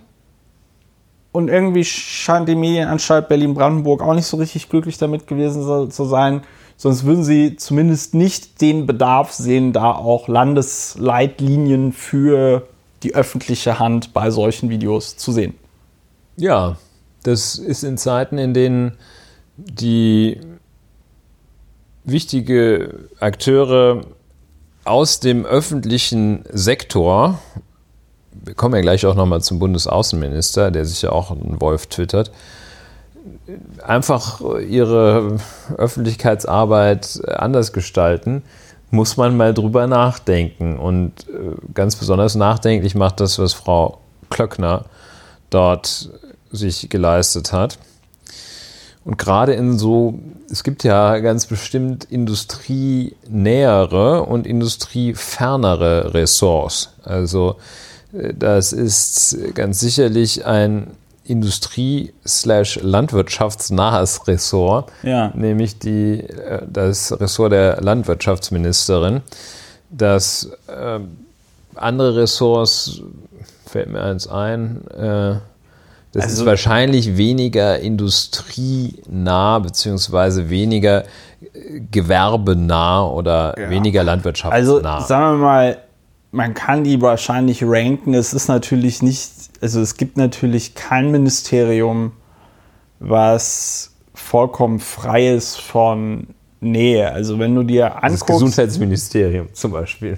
ja, das Gesundheitsministerium zum Beispiel, wenn du dir aber auch anguckst, dass die öffentliche Hand in Deutschland ja nach wie vor der größte Auftragsgeber ist und auch als Bundesinnenminister kannst du ja, weiß ich nicht, wenn du dann entscheidest, welche Firma jetzt demnächst die Computer für die äh, fürs Bundesinnenministerium liefert oder so. Also du kannst ja auch bei im ersten Blick fachfremden Industrien Dinge in Gang setzen, die, von denen du dir zum Beispiel später dann irgendwie einen Vorteil äh, erhoffst.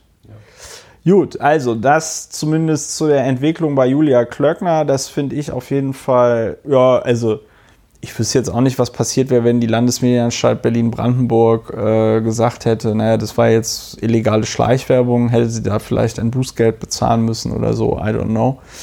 Äh, wir werden es nie erfahren. Aber äh, das zumindest zum Fall Klöckner. Ja, vielleicht schießt sie ja nochmal so einen Bock, dann erfahren wir es. Ja, du wolltest auf jeden Fall nochmal über den Andreas Scheuer reden und was er jetzt mit Dienstwagen macht.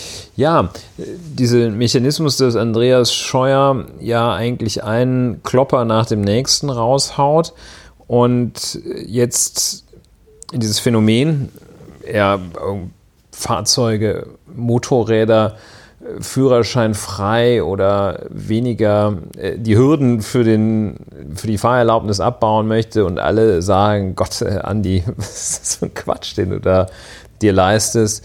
Oder dass er sagt, den wissenschaftlichen Dienst des Bundestages muss man eigentlich sofort zumachen wegen komplett Ignoranz und dann hat er dummerweise recht. Bin ich gestoßen auf einen sinnvollen Vorschlag aus dem Hause Scheuer, denn ähm, Andreas Scheuer, unser Verkehrsminister, wird äh, damit im Handelsblatt wiedergegeben, dass er die Dienstwagenbesteuerung ändern möchte und dabei alternative Antriebe voranbringen möchte. Diese Idee ist bestechend simpel. Sie ist recht gut. Sie ist jetzt nicht die Verkehrswende, aber es ist einfach mal eine vernünftige Idee und deshalb möchte ich die kurz hier erwähnen und erwähnen, dass diese Idee wahrscheinlich auch sofort wieder, weil es ja eine vernünftige Idee ist, wahrscheinlich sofort wieder in der Schublade verschwindet. Das klingt jetzt sehr nach Politikverdruss. Und, oh ja, ja, die da oben.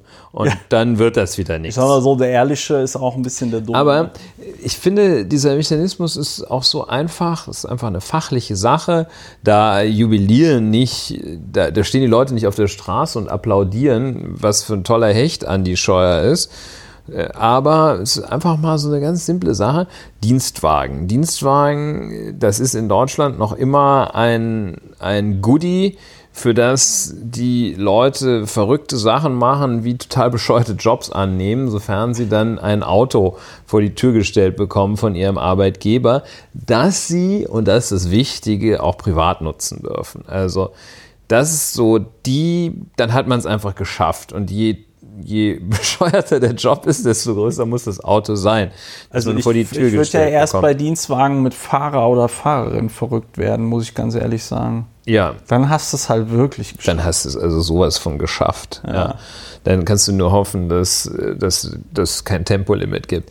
Und, und äh, so, jedenfalls, äh, was man aber, was man macht, ist, wie jedes Einkommen, so wird auch der Umstand, dass man einen Dienstwagen zur Verfügung Also als gestellt geldwerter bekommt, Vorteil versteuert. wird es versteuert, muss das versteuert werden. Und da wird es mit einem Prozent des Neuwagenwertes monatlich versteuert. Und das sind, das sind immer noch Beträge, die sind, da muss, hat man einen Steuer, eine steuerliche Belastung, die ist noch immer weit hinter dem, was man für so eine Karre zahlen würde. Ja. Und vor allem ähm, wird diese Diskrepanz äh, immer größer zwischen dem Wagenwert, dem Fahrzeugwert und dem, was man versteuern muss, je rein, rein Prozentrechnung, je größer diese Karre ist, je teurer diese Karre ist. Ja. Also je fetter die Karre, desto relativ geringer ist die steuerliche Belastung für denjenigen, der dieses Goodie bekommt. Und Ja. da hat dann Herr Scheuer gesagt, das können wir doch mal irgendwie anders machen. Ähm, wir können es doch mal so machen, dass dann die Leute, die besonders schadstoffarme Fahrzeuge oder solche mit äh, alternativen Antrieben oder beides ähm, zur Verfügung gestellt werden, dass die jetzt noch weniger Steuern bezahlen, ähm, als sie ohnehin das schon tun. Es ist schon so, dass bei bestimmten Fahrzeugen diese Einkommensbesteuerung des Geldwertenvorteils bei 0,5 Prozent liegt, statt bei einem Prozent des Verkaufspreises.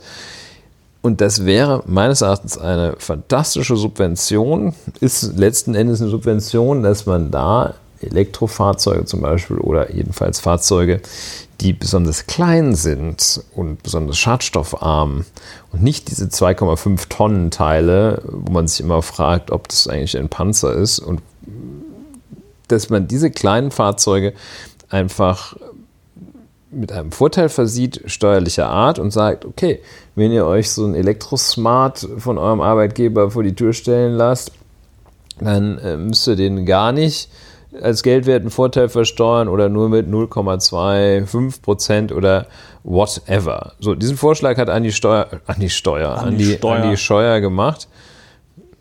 Ja, wird er nicht drauf beharren. Äh, das ist ja Ja, ist eine gute Idee. Also ist eine gute Idee. Eine schlichte, Allerdings muss einfache, ich, ja, gute Idee. Warum macht er das?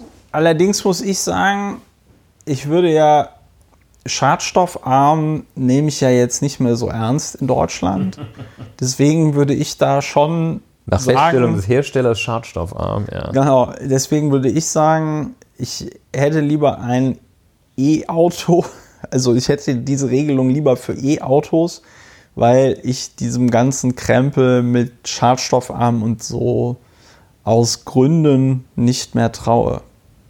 Ich hatte auch gestern wieder irgend so einen Tweet in der Timeline, dass Audi jetzt auch wieder irgendwie beschissen haben soll bei den Abgaswerten. Ähm, dazu habe ich aber jetzt auch nichts mehr Wäre ja erstaunlich, wenn nicht. Ich habe in der FAZ Technik und Motor, Ja. sehr schöne Beilage, Ja.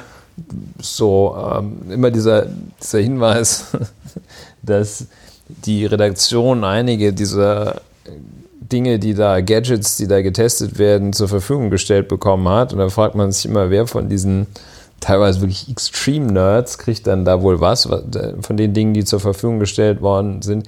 Da war jedenfalls ein Testbericht für den Audi e-tron. Ja. Und, oder war es gar nicht? Egal, Quelle unbekannt. Jedenfalls, äh, dieses Fahrzeug wurde so ein bisschen auf Herz und Nieren getestet. Und dem, der Umstand, dass das erste vollelektrische Fahrzeug, das Audi hergestellt hat, äh, auf den Markt gebracht hat, nicht hergestellt ist, wenn nicht auf den Markt gebracht hat, ist dieser Audi e-tron. Ja. Das ist ein zweieinhalb Tonnen wiegendes SUV, das, äh, wenn man es äh, vorsichtig fährt, äh, so drei, 350 Kilometer weit fahren kann, dann muss es an eine Steckdose mit einem, so dieser Bericht, äh, erbärmlichen Lademechanismus und dass das also die Innovation ist, zu der dieses Unternehmen aus eigener Kraft in der Lage ist. Das fand ich erschreckend. Das fand ich so rückwärtsgewandt, als hätte der gute Henry Ford einfach nur Pferde aufgemotzt und dann vor seine Kutsche noch zehn mehr und so Kraftpferde oder sowas gespannt. Ich weiß jetzt also, gar nicht, was ein Tesla Series 3 wiegt. weil, äh, ähnlich viel. Das Model 3. das sind, äh, das wiegt ähnlich viel.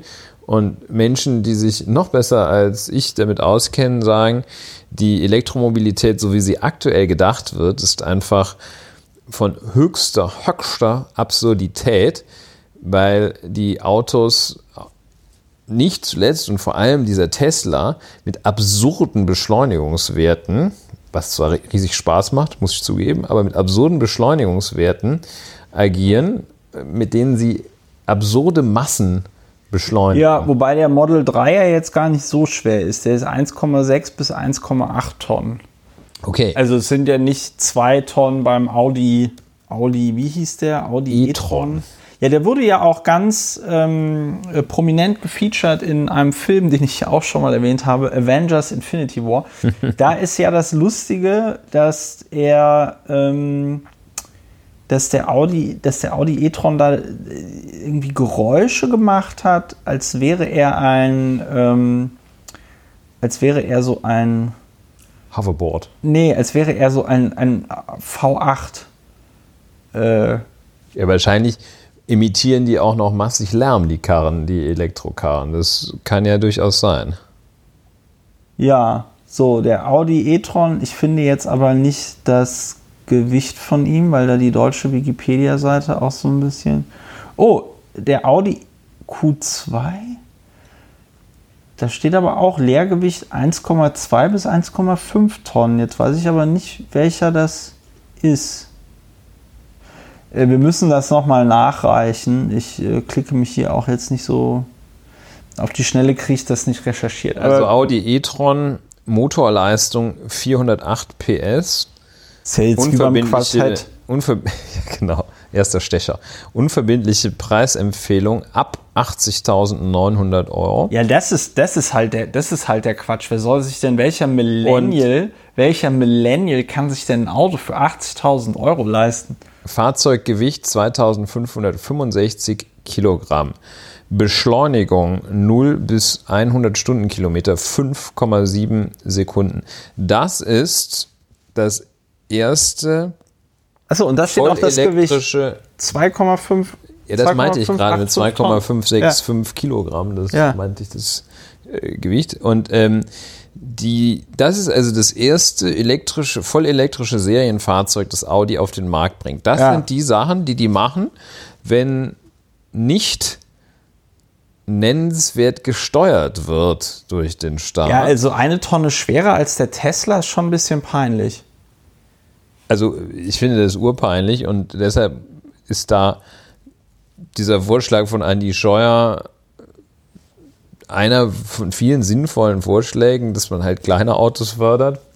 Auch sinnvoll für eine Stadt. Ja, so viel dazu. Das war es, was ich zu Herrn Andi Scheuer sagen wollte. Sollen wir Seerecht machen?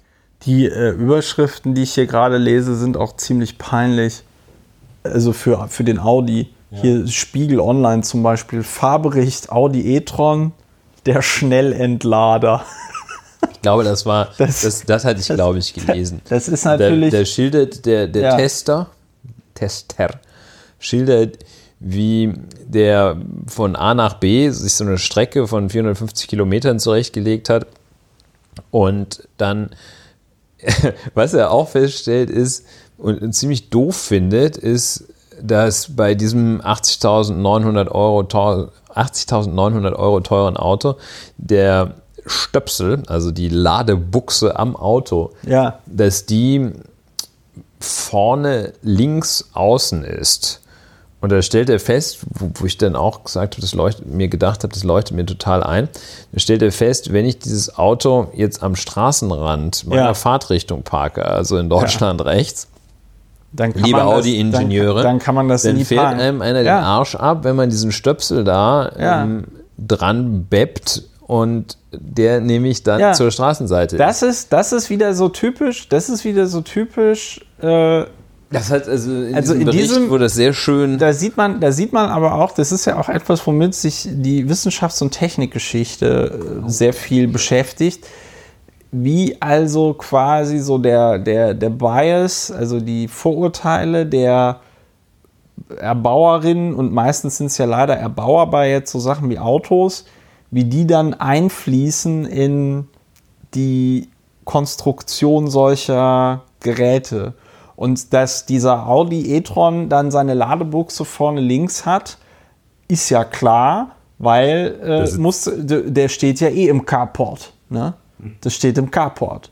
Und dass dieses Auto irgendwo mal auf der Straße aufgeladen wird, das können sich die Damen und Herren von Audi oder wahrscheinlich vor allen Dingen die Herren von Audi gar nicht vorstellen. Ja, und die können sich auch nicht vorstellen, dass zwei Leute mit diesem zweieinhalb Tonnen Auto fahren. Das nämlich dann, also kommen wir denen mal so weit entgegen, die Beifahrerin, ne, die da neben dem äh, Herr des Autos sitzt, neben dem Kapitän, First Officer aussteigt und sagt, ey, ich mach mal kurz hier den Stöpsel rein, dann könnte das ja auch rechts sein. Nein, nein, das muss schön links sein, damit Carport, sehr gutes Stichwort.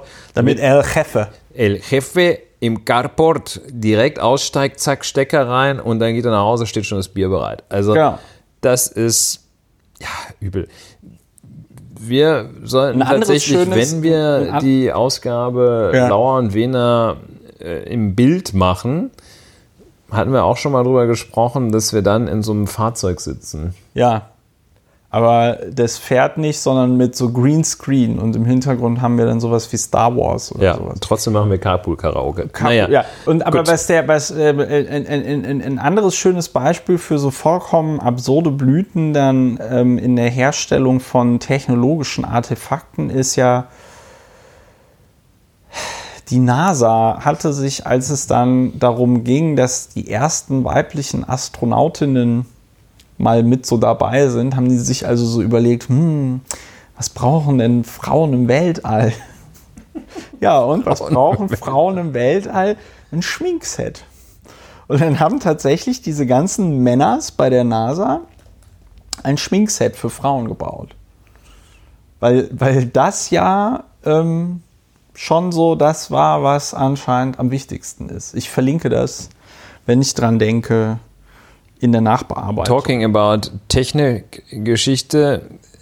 Man muss ja, bislang war das mit dem Schminkset jedenfalls für die deutsche Frau noch nicht akut, weil noch keine deutsche Frau im All war. Ja, Also Genau. insofern Ja. wird das dann erst wahrscheinlich 2020 relevant, wenn die erste deutsche Frau das All betritt, sozusagen, sich im All auf im All schminkt. Im All Also aufhält. wahrscheinlich Also, macht die das dann so ein halt so vollkommen, Experiment das ist halt so vollkommen, im All. Das ist so vollkommen absurd. Also, weil ich glaube, von allen Dingen, und ich meine, da ist ja auch jedes Gramm, ist ja super wertvoll, da so hochzuschicken und dass sich dann da so Typen vorstellen, ja, nee, klar, also wenn du dann da so an Bord in so einer, in so einer Konserve bist, so wenige Zentimeter vom, vom Nichts des Weltalls und der ganzen kosmischen Strahlung und so, ja.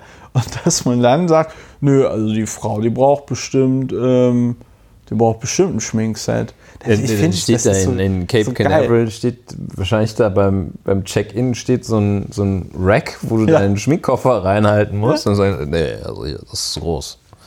Mist. Ja, Äh, sehr lustig. Ähm, Nee, es ist auf jeden Fall, es ist auf jeden Fall sehr, sehr also der, Absurd. wir fassen zusammen, dieser Audi e-tron, also Ist wir, das, fassen- wir sagen ist zwei das Sachen. NASA, ist das NASA ja, Schminkset? also erstens Andi Scheuer macht vernünftige Vorschläge, über die keiner redet, die auch nie kommen. Und äh, Audi e-tron ist das NASA-Schminkset. der Autos.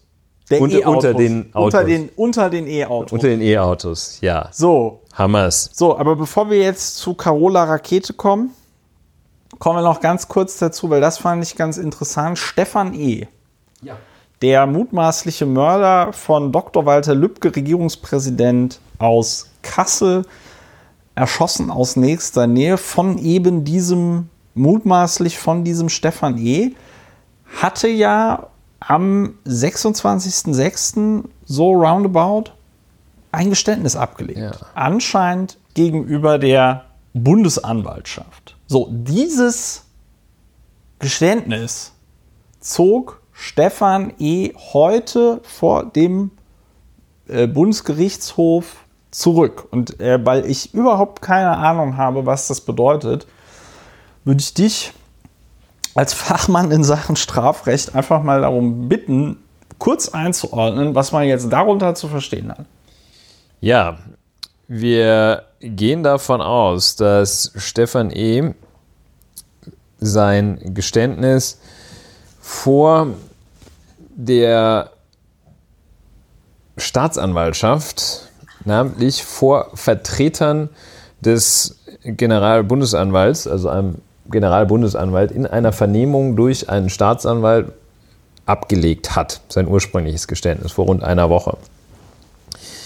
Dieses Geständnis war, wie es heißt, recht detailliert. Vor allem hat er ja auch noch andere Leute beschuldigt, die ihm dann die Waffen verkauft haben und so, wodurch es dann ja noch zu mehr Festnahmen kam. Er hat gesagt, er sei ein Alleintäter im Zuge entweder seines Geständnisses, das weiß ich nicht, oder weitere Ermittlungen konnten ausfindig gemacht werden, Menschen, die ihm eine oder mehrere Waffen verkauft haben sollen. Und jedenfalls hat er ein Geständnis abgelegt, das über so ein Momentum, bei dem der Vernehmungsbeamte, die Vernehmungsbeamtin fragt, waren Sie das, wo der dann so genickt hat und dann gesagt wird, können Sie noch mal kurz das sagen für unsere Aufzeichnung? Er hat gesagt, ja, ich war das.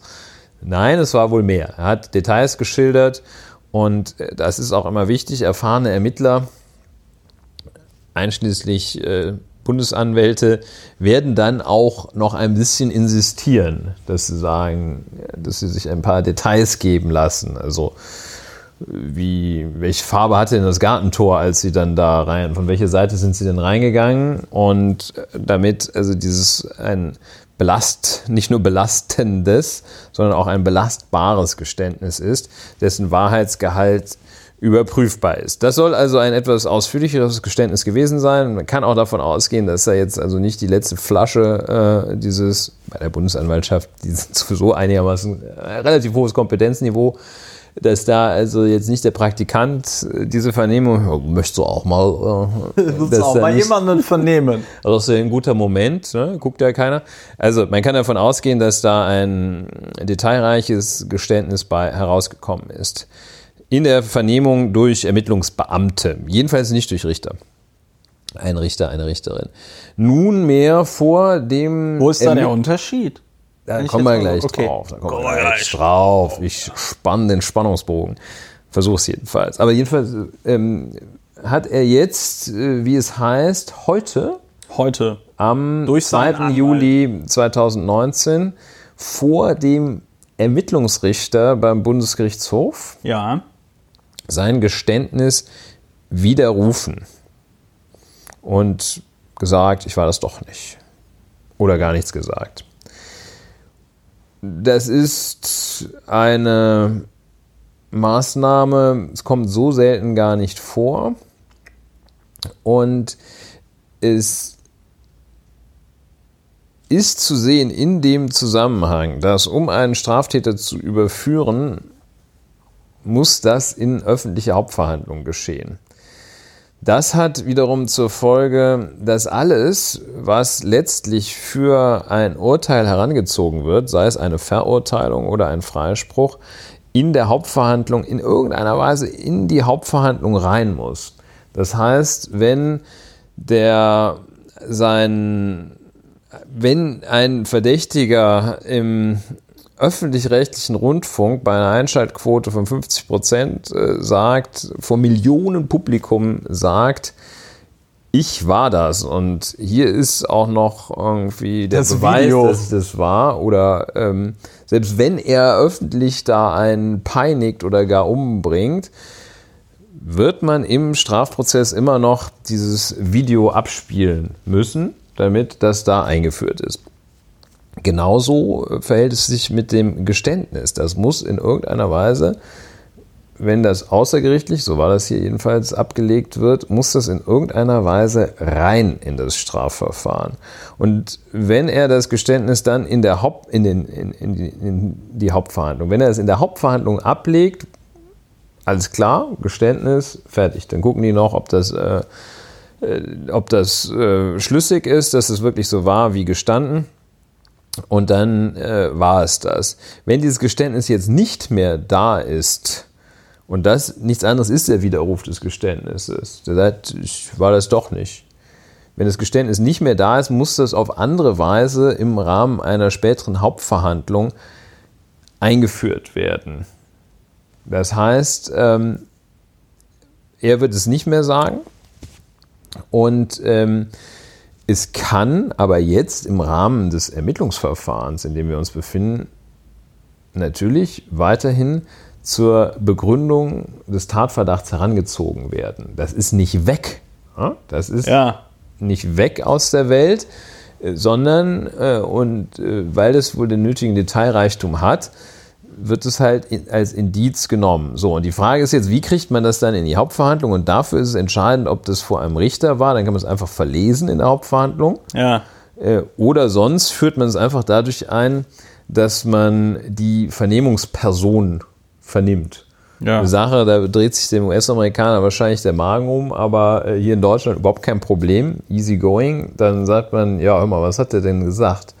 Und dann erinnert sich dieser äh, Ermittlungsbeamte, die Ermittlungsbeamtinnen erinnern sich, das ist auch zum Leidwesen der Verteidigung in anderen Fällen, äh, ist gerade schwierig, wenn die dann äh, bei der Polizei was gesagt haben und in der Hauptverhandlung dann die Aussage verweigern. Mhm. So wird das dann hier wohl sein. Äh, da erinnert sich dann der Ermittlungsbeamte also auch in beknacktesten Kleinfällen verdächtig gut genau an das, was der, was der gesagt hat. Das liegt natürlich daran, dass er sich dann vorher das nochmal kurz durchliest, was er da aufgeschrieben hatte. Und so wird es auch hier sein. Also der Widerruf des Geständnisses ähm, nur ein wahrscheinlich taktischer Move, man weiß gar nicht so genau, ob von ihm äh, oder seinem Verteidiger, im Ergebnis nach allem, was man jetzt weiß, ähm, vorbehaltlich äh, näherer Erkenntnisse vom Fall, äh, wird es jetzt kein, wird es keine Wende in dem Fall und schon gar nicht äh, das Ergebnis beeinflussen. Ob er das war oder nicht, wird sich zeigen durch das Verfahren. Aber Geständnis, das er abgelegt hat, war offenbar detailreich. Das heißt, das wird man dann auch in die Hauptverhandlungen reinkriegen und dann hält das auch. Ja, aber das wäre jetzt genau Nach allem, noch was wir wissen. Ne? Also Vorbehalt natürlich, dass wir die Akten nicht vollständig haben. Ja. Mm, das wäre jetzt noch mal eine Frage gewesen. Also wir erinnern uns ja an den, ähm, wir erinnern uns ja noch mal an die Chronologie. Es war ja so, dass erst die Verhaftung erfolgte und dann auch der Haftbefehl also die Untersuchungshaft aufgrund des dringenden Tatverdachtes und dann erst das Geständnis. Ja? Also, ähm, und da wäre jetzt noch mal eine Frage, ob das dann für ihn, wenn er schon einmal gestanden hat, nicht intelligenter wäre, bei diesem Geständnis zu bleiben und sich dann auch gegenüber dem Gericht so ein bisschen reuig zu zeigen oder so. Ähm, also was ist da die tiefere Strategie, auch jetzt meinetwegen des Verteidigers im Sinne des Mandanten? Jetzt in diesem Moment ist die Strategie nicht zu erkennen. Also eine sinnvolle Strategie ist da nicht zu erkennen. Sinnvoll ist es in Fällen oder kann das in Fällen sein, in denen bei der ersten Vernehmung richtig was schiefgelaufen ist. In der bei der ersten Vernehmung zum Beispiel der Beschuldigte gesagt hat, ohne meinen Anwalt sage ich nichts. Und dann haben die, haben die Vernehmungsbeamten den mal so richtig weich gekocht oder bedroht gar ähm, und gesagt, komm hier, sag mal was. Und irgendwie hat es dann doch rausgehauen. Ähm, dann nämlich ist es denkbar, dass diese Aussage insgesamt nicht verwertet werden darf und dass dann auch die Vernehmungsbeamten nicht in der Hauptverhandlung vernommen werden können oder dürfen und dass dann tatsächlich das ursprüngliche Geständnis oder Pseudogeständnis weg ist, dass das Gericht ja. sich da nicht mehr drauf stützen kann. Das scheint allerdings, haben wir keine Anhaltspunkte dafür, dass diese dass diese Methode hier aufgehen könnte, glaube ich auch nicht, dass die da so krasse Fehler gemacht haben, wie den nicht anständig belehrt oder sowas oder äh, einfach äh, ein, ein Wahrheitsserum gegeben haben. Und, mit einem, mit einem und, Netz Orangen geschlagen. Oder mit einem Netz Orangen äh, geschlagen haben. Äh, das ist wahrscheinlich nicht der Fall, sodass es ebenso wahrscheinlich mit dieser Technik des Geständniswiderrufs hier im Ergebnis wohl nichts zu gewinnen gibt, so sondern möglicherweise für Rumgeeiere noch einen Punktabzug ja. geben könnte. Allerdings eher so einen gefühlten, weil das jemand nicht gesteht, darf man jetzt nicht zu seinen Lasten werten in unserer Rechtsordnung, anders bei Kim Jong-un und Kim Jong-il und bei Herrn Chavez und sonst wo. Äh, das darf man nicht zu seinen Lasten werten, aber es gibt natürlich Abzüge in der B-Note, wenn man da rumeiert. So richtig Freunde macht man sich da nicht. Wenn sich der Tatvorwurf bewahrheitet, wird es wahrscheinlich bei der Verteidigung oder es könnte gut sein, dass es bei der Verteidigung am Ende tatsächlich nur um also ausschließlich, im Sinne von ausschließlich um diese berühmte Feststellung der besonderen Schwere der Schuld und womöglich sogar, weil der ja häufig aufgefallen ist, um eine Sicherungsverwahrung geht. Naja, und da muss man die Taktik dann irgendwann, die Strategie irgendwann dann schon bestimmen. Und es ist nicht, nicht erkennbar, dass da äh, erstmal ein Geständniswiderruf so richtig Vorteile bringt. Mit anderen Worten. Ja Außer dieses neunmal kluge, das müssen sie mir ja erstmal nachweisen. Das ist Aussage gegen Aussage. so. Also Aussage gegen Aussage vielleicht auch nochmal einer der großen Justizirrtümer, dass da nichts geht. Ne? Ich muss einfach nur das Gegenteil behaupten, dann können die mir nichts. Darauf bitte nicht verlassen, weil bei Aussage gegen Aussage wird das Gericht der Aussage folgen, die es für die bessere hält. Also Augen auf dabei. Ne? Ja. Und aber das, das, die das nachweisen, dass sie erstmal nach, du musst ja erstmal nachweisen, dass ich das gewusst habe, da können die auch unterhalb der Schwelle, dass sie in den Kopf reingucken, können die das nachweisen. Also Augen auf bei, das müssen die ja erstmal nachweisen und ist zur Aussage gegen Aussage. Ich glaube einfach Augen auf bei der Wahl des Strafverteidigers oder bei der Wahl der Strafverteidiger. Ja, und bitte vorher nichts selber sagen. Genau, das ist, glaube ich, die goldene Regel, egal goldene Regel. ob euch äh, jetzt ein Mord oder eine wie, aber da habe ich mich jetzt schon mal gefragt, wie ist das? Ähm, das ist jetzt auch so ein Exkurs, aber den, das wäre jetzt tatsächlich mal so aktive Lebenshilfe für, glaube ich, viele Hörerinnen und Hörer. Wenn du jetzt. Für die strafrechtlich Aktiven für die strafrechtlich Hörerinnen und Hörer. Äh, wenn du jetzt, das ist mir schon mal oft so durch den Kopf gegangen, wenn ich jetzt bei Rot über die Ampel fahre, ähm, mit dem Fahrrad zum Beispiel, was ich tatsächlich nicht tue, weil ich immer so eine GoPro-Kamera auf dem Kopf habe und es dann einfach dämlich ist, hm. äh, wenn man das aufzeichnet, dann auch noch ähm, über Rot zu fahren. Aber wenn man das macht und man Personalausweis beim Bankraub verliert. Genau, wenn man dann, wenn man dann von der Polizei angehalten wird, hm. ist, da eine, ist da auch eine Strategie, nichts zu sagen? Also wenn die dann, wenn die dann sagen, Entschuldigung, aber Sie sind hier gerade über Rot gefahren, jetzt geben Sie mal bitte Ihren Personalausweis und so, kann man dann nichts Was sagen. Was würdest du denn sagen wollen? Was? Ja. Nö, ich würde dann, ich würde sagen, ne, passen Sie auf, ich gebe Ihnen jetzt hier die Nummer vom Herrn Wehner und das klären Sie jetzt mit meinem Anwalt. Aber versteht, nein, die Handynummer. das ist, ähm, der, verstehst du, das ist, das ist ja dann auch so ein bisschen, also wo ist die, wo ist die Quatschgrenze bei, ich rede nicht mit der Polizei? Die also man muss ja, man ist ja gesetzlich verpflichtet, Angaben zur Person zu machen. Das sollte man auch tun. Ja.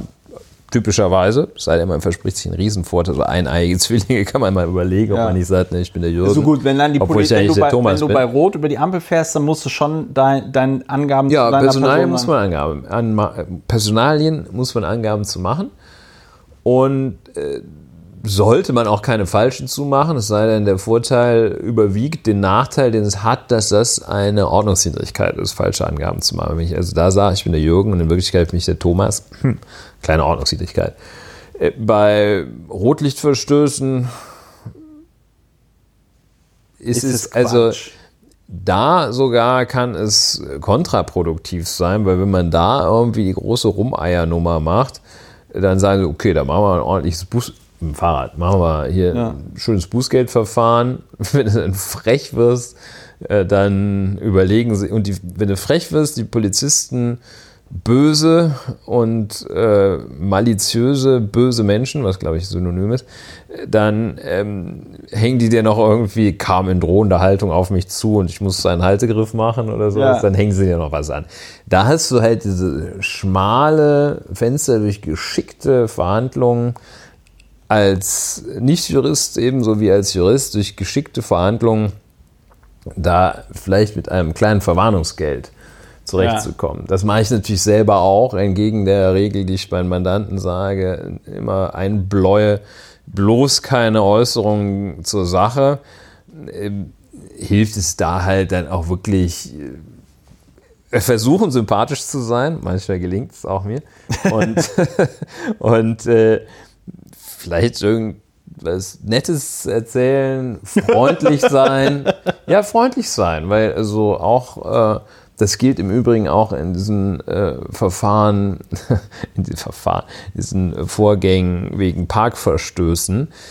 Da hat noch in der Geschichte von soll das, hat soll das noch nie einen Erfolg bewirkt, sondern da muss man die Waffen strecken. Also ich würde mal sagen, die Grenze ist jedenfalls erreicht bei allem, wo Freiheitsstrafe draufsteht da sollte man unter gar keinen Umständen was sagen. Und das sind die meisten, sind tatsächlich die meisten Straftaten aus dem Kernstrafrecht, die äh, im höchsten Maß mit einer Freiheitsstrafe bedroht. Das wäre so eine Regel. Hat man natürlich immer im Kopf, wo Freiheitsstrafen draufstehen, ne? aber cool. Ähm, also eigentlich bei allem, was, was Strafrecht ist. Also, also auf gut Deutsch, der Otto-Normalhörer, die Otto-Normalhörerin dieses Podcasts wird wahrscheinlich eh nie in diese Situation kommen, beziehungsweise die Situation, die man da gehabt hätte, wäre irgend so ein Verkehrsverstoß und da sagst du, lieber freundlich sein, lieber verhandeln und ähm, bei allem anderen, also dem berühmt-berüchtigten Crystal Mess Labor und so, da dann wirklich die Klappe halten. Ja. Gut, dann hätten wir das auch noch erklärt. So, jetzt kommen wir aber noch zu später Stunde zu Carola Rakete. Äh, wir haben uns extra nochmal vor der Sendung davon überzeugt, dass die gute Frau auch tatsächlich Rakete heißt, obwohl sie mit CK geschrieben wird und man also auch auf die Idee kommen könnte, dass es Rakete, also Rakete oder irgendwie so heißt. Nein, es ist Rakete. Woher wissen wir das? Von einer Pressekonferenz von Sea-Watch, die wir in Teilen, in Auszügen vor dieser Sendung hier gesehen haben. Carola Rakete, bekannt als Kapitänin der Sea-Watch 3 und die hatte jetzt roundabout 42, 40 Leute an Bord.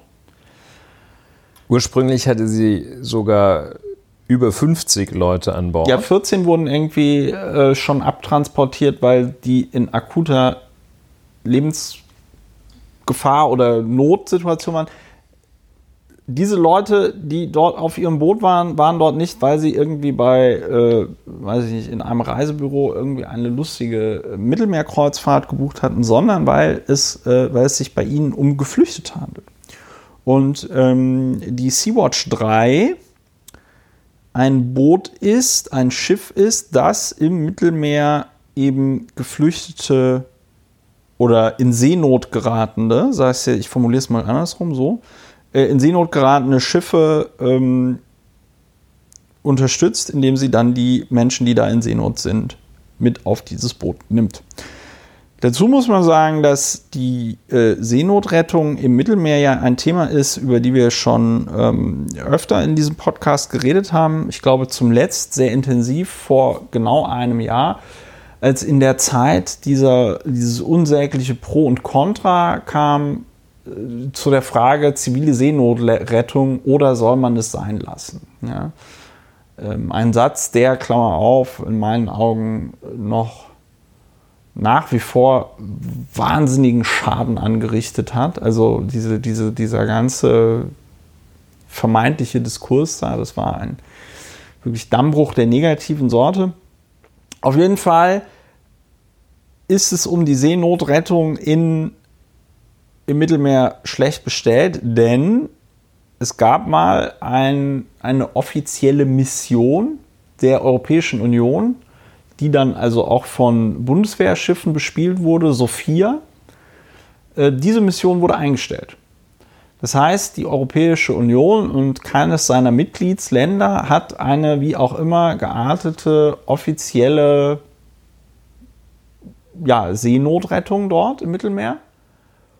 Und, wobei, wenn da jetzt die AIDA irgendwo äh, im Mittelmeer auf Grund läuft oder so und Probleme hat, könnte ich mir vorstellen. Ja, eine offizielle Seenotrettung äh, gibt es natürlich äh, schon. Ähm, und also die aber äh, anderen Zwecken dient. Also es gibt Strukturen äh, in den Häfen, äh, die Rettungsmechanismen aktivieren, sei es die AIDA oder irgendein Fischtrawler. Ja. Aber ähm, das ist vor allem auf äh, hoher See oder gar äh, in Nähe der Küstengewänder, äh, Küstengewänder ähm, Gewässer. in Nähe der Küstengewässer der Fluchtstaaten bzw. der Fluchtrouten, sprich vor der Küste von Libyen, da läuft kein Seenotkreuzer Potemkin äh, von Italien, Spanien, Griechenland oder sonst was aus.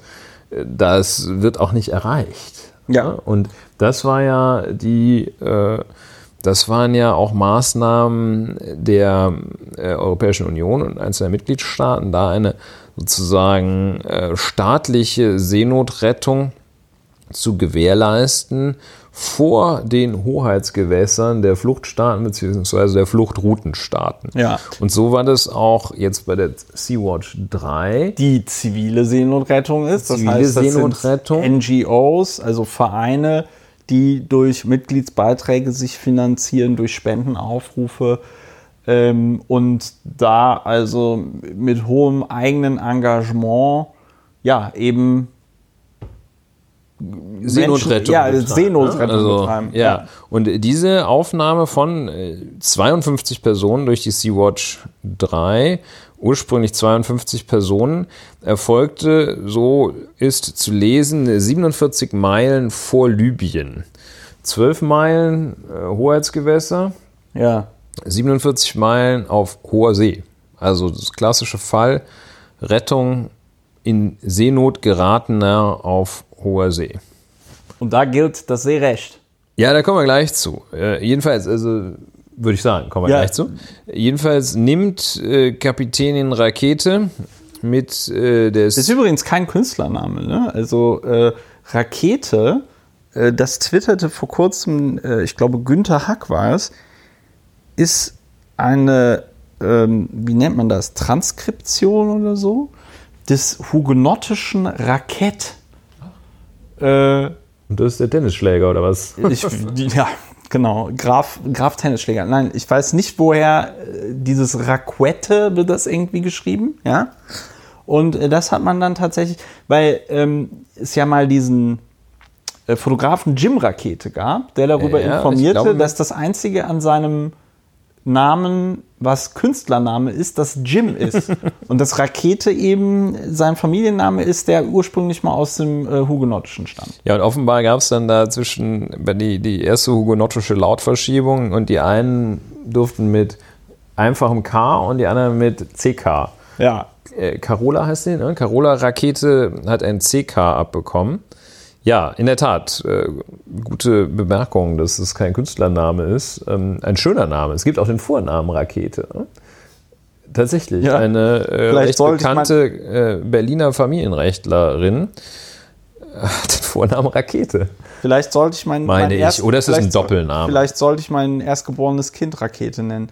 Ähm, we will see. Das führt jetzt zu weit. Also, du wolltest aber noch was über Seenotrecht und die Sea-Watch 3 und äh, was auch immer Mir sagen. geht jetzt ein bisschen die Fantasie durch mit, äh, mit dem ja Namen ein Rakete. Markenkern ah, nein, ich, ich korrigiere. Es ist also bislang kein mir bekannter Vorname. Ja. Ähm, jedenfalls kommen wir zurück Zur ähm, Sea-Watch. zur, zur Sea-Watch, die also da äh, in internationalen Gewässern 52 äh, Leute aufgenommen hat. Ähm, und dann schipperte sie, das war, ist vor zwei Wochen gewesen, Ja. schipperte sie, die Sea-Watch, mit den zunächst 52 Personen an Bord durch das Mittelmeer. Die Sea-Watch ist jetzt äh, kein Passagierdampfer. Sea-Watch mit- 3. auch die Sea-Watch 3 nicht. Ist kein Passagierdampfer mit äh, 52 Einzelkabinen oder äh, unkomfortablen Doppelkabinen, sondern das ist ein so umgebauter Fischtrawler, glaube ich. I don't Äh, know. Ja, das ist wichtig, um sich ungefähr vorzustellen, was für Zustände an Bord Ja, herrschen. also es ist, genau, es wenn ist jetzt, da äh, statt der ursprünglich vom Konstrukteur vorgesehenen acht Mann Besatzung, acht Mann Besatzung und 52 Personen Es sind. ist nicht die Yacht eines russischen Oligarchen, auf der der russische Oligarche mit zehn Freunden und 40 Menschen Personal eine Lustreise macht. Ja. Ich habe es mal übersetzt. Dankeschön. Bitteschön. Dankeschön. Ja, das ist hier Teamwork. Und ja, schippert da durchs Mittelmeer und alle äh, Mittelmeerstaaten, beziehungsweise der von diesen 47 Meilen vor Libyen nächstgelegene Hafen ist Lampedusa, eine Sizilien vorgelagerte Mittelmeerinsel. Und dort über das Königreich Sizilien, nein, über Italien herrscht ein Innenminister von der rechtsgerichteten, Die sind schon Nazis, muss man schon so sagen. das wäre dann Bewertung. Ne? Rechtsgerichtet kann man, glaube ich, ohne Bewertung sagen. Ja, das ist aber so ein es Fakt. ist- äh, so. Gut. Äh, jedenfalls, äh, Matteo Salvini, ähm, Ja, Lega Nord. Lega Jetzt nur noch Norte. Le- Lega. Lega, ja. Äh, Matteo Salvini ähm, hat ein, ähm, ein Rechtsakt erlassen, der es äh, Häfen, Meereshäfen, Binnenhäfen dürfte es was anderes sein, untersagt, Schiffe, die äh, das begehren, um Flüchtlingen zu helfen, Geflüchteten, äh, Seenotgeretteten, äh, ein, ein, ein Dekret ist es wahrscheinlich, äh, das denen untersagt, Häfen anzulaufen und die Personen, die da gerettet worden sind, auszuschiffen. Die dürfen also nicht an die, das Schiff darf nicht in Hafen, laut Herrn Salvinis Rechtsakt. Äh, die Menschen dürfen nicht an Land. Das geht miteinander einher. Ja, und äh, so untersagt er dann auch Rakete, Frau Rakete und der Sea-Watch 3 mit den zwischenzeitlich noch ungefähr 40 Menschen an Bord, weil man ähm, die restlichen 10 bis 12 Personen ausgeflogen hat, kleine Kinder, Schwangere, ähm, weil das gesundheitlich schon bedrohlich wurde. Und er sagt also diesen Menschen, den Hafen von Lampedusa oder einen anderen italienischen Hafen anzulaufen. Und ähm, ja, nun äh, schippert sie da mit, äh, der, mit den Menschen an Bord und ähm, überlegt sich, was zu tun ist. Und am Ende des Tages entscheidet Frau Rakete als Kapitänin den Hafen von Lampedusa dennoch anzulaufen. Sie tut das und dabei kommt es zu einem, so heißt es, äh, einer Berührung oder sie fährt relativ nahe mit diesem Schiff auch an ein kleines Boot, auf dem sich fünf Leute der Guardia di Finanza, der, Fina, der sozusagen die, die, Hafen, die Steuerfahndung, Das ist wahrscheinlich ein Zoll, kleines, ne? oder? Wie? Ja, ist der Zoll. Zoll. Ja. Äh, Der, der, ein, ein kleines Zoll. Ähm, behördliches Boot, also jedenfalls, was sie, was sie genau machen, Das- sei dahingestellt. das- es ist jedenfalls also kein, keine Militärangehörigen. Dazu hat sich aber auch schon Sea-Watch geäußert, die nämlich gesagt haben, diese ganzen äh, Vorwürfe, die da jetzt von italienischer Seite gemacht worden, werden würden, so von wegen, die wäre da verantwortungslos oder sonst irgendwas oder hätte da irgendwelche Leute gefährdet durch ihr Anlegemanöver. Äh, da sagte, sagt Sea-Watch, also das ist alles irgendwie äh, totaler Quatsch, weil sie da wohl sehr, sehr, sehr langsam diese ganzen Manöver durchgeführt hat. Also Ja. sie hat da zwar ange sie hat da angelegt und das kann auch sein, dass dieses Boot dieser ähm, des Zolls oder was es da war, da wohl irgendwie dazwischen war. Aber das ist jetzt nicht so, als wäre, also die ist da jetzt nicht so Speedboat-mäßig Drauf drauf zugeballert. zugeballert, sondern muss das alles extrem langsam gemacht haben, damit auch wirklich jeder die Möglichkeit hat, Also sie da selbst, irgendwie auszuweichen. sie selbst hat gesagt, äh, bei diesem letzten Manöver, als sie da in den Hafen zu Lampedusa nach 17 Tagen auf See einfuhr, sie hat sich darauf berufen, die Zustände an Bord seien unerträglich geworden. Ja. ähm, hat sie gesagt, bei diesem letzten Manöver sei ihr ein Fahrfehler unterlaufen, den sie, Zitat, zutiefst bedauere. Und ähm, es heißt dann in der Berichterstattung, in diesem Fall der Süddeutschen Zeitung, beinahe hätte sie mit der schweren Sea-Watch 3 das kleine Motorboot der Guardia di Finanza der italienischen Zoll- und Steuerpolizei gegen die Mole gedrückt. Fünf Polizisten waren an Bord. Sie hatten das Rettungsschiff mehrmals zum Halten aufgefordert. Mit einem schnellen Ausweichmanöver konnten sie, ein, also diese fünf Ragazzi da, einen Zusammenprall verhindern. So. Also nach allem, was man hier weiß, war das, wie du schon völlig richtig gesagt hast, äh, war das kein, keine Situation auf Leben und Tod, bei der sich dann diese fünf äh, Jungs da, wahrscheinlich Jungs, äh, durch einen Sprung über Bord noch hätten retten können. Ja. So, jetzt äh, nicht zu viel Fantasie. Ähm, Matteo Salvini sagte, angesichts dieses Manövers, das möglicherweise etwa 70 Mal äh, täglich in einem größeren Hafen vorkommt, sagte, die Sea-Watch 3 habe damit einen, Zitat, Kriegsakt begangen. Es Ja. hätte, Zitat geht weiter, Tote geben können dabei. Naja, das kannst du ja immer.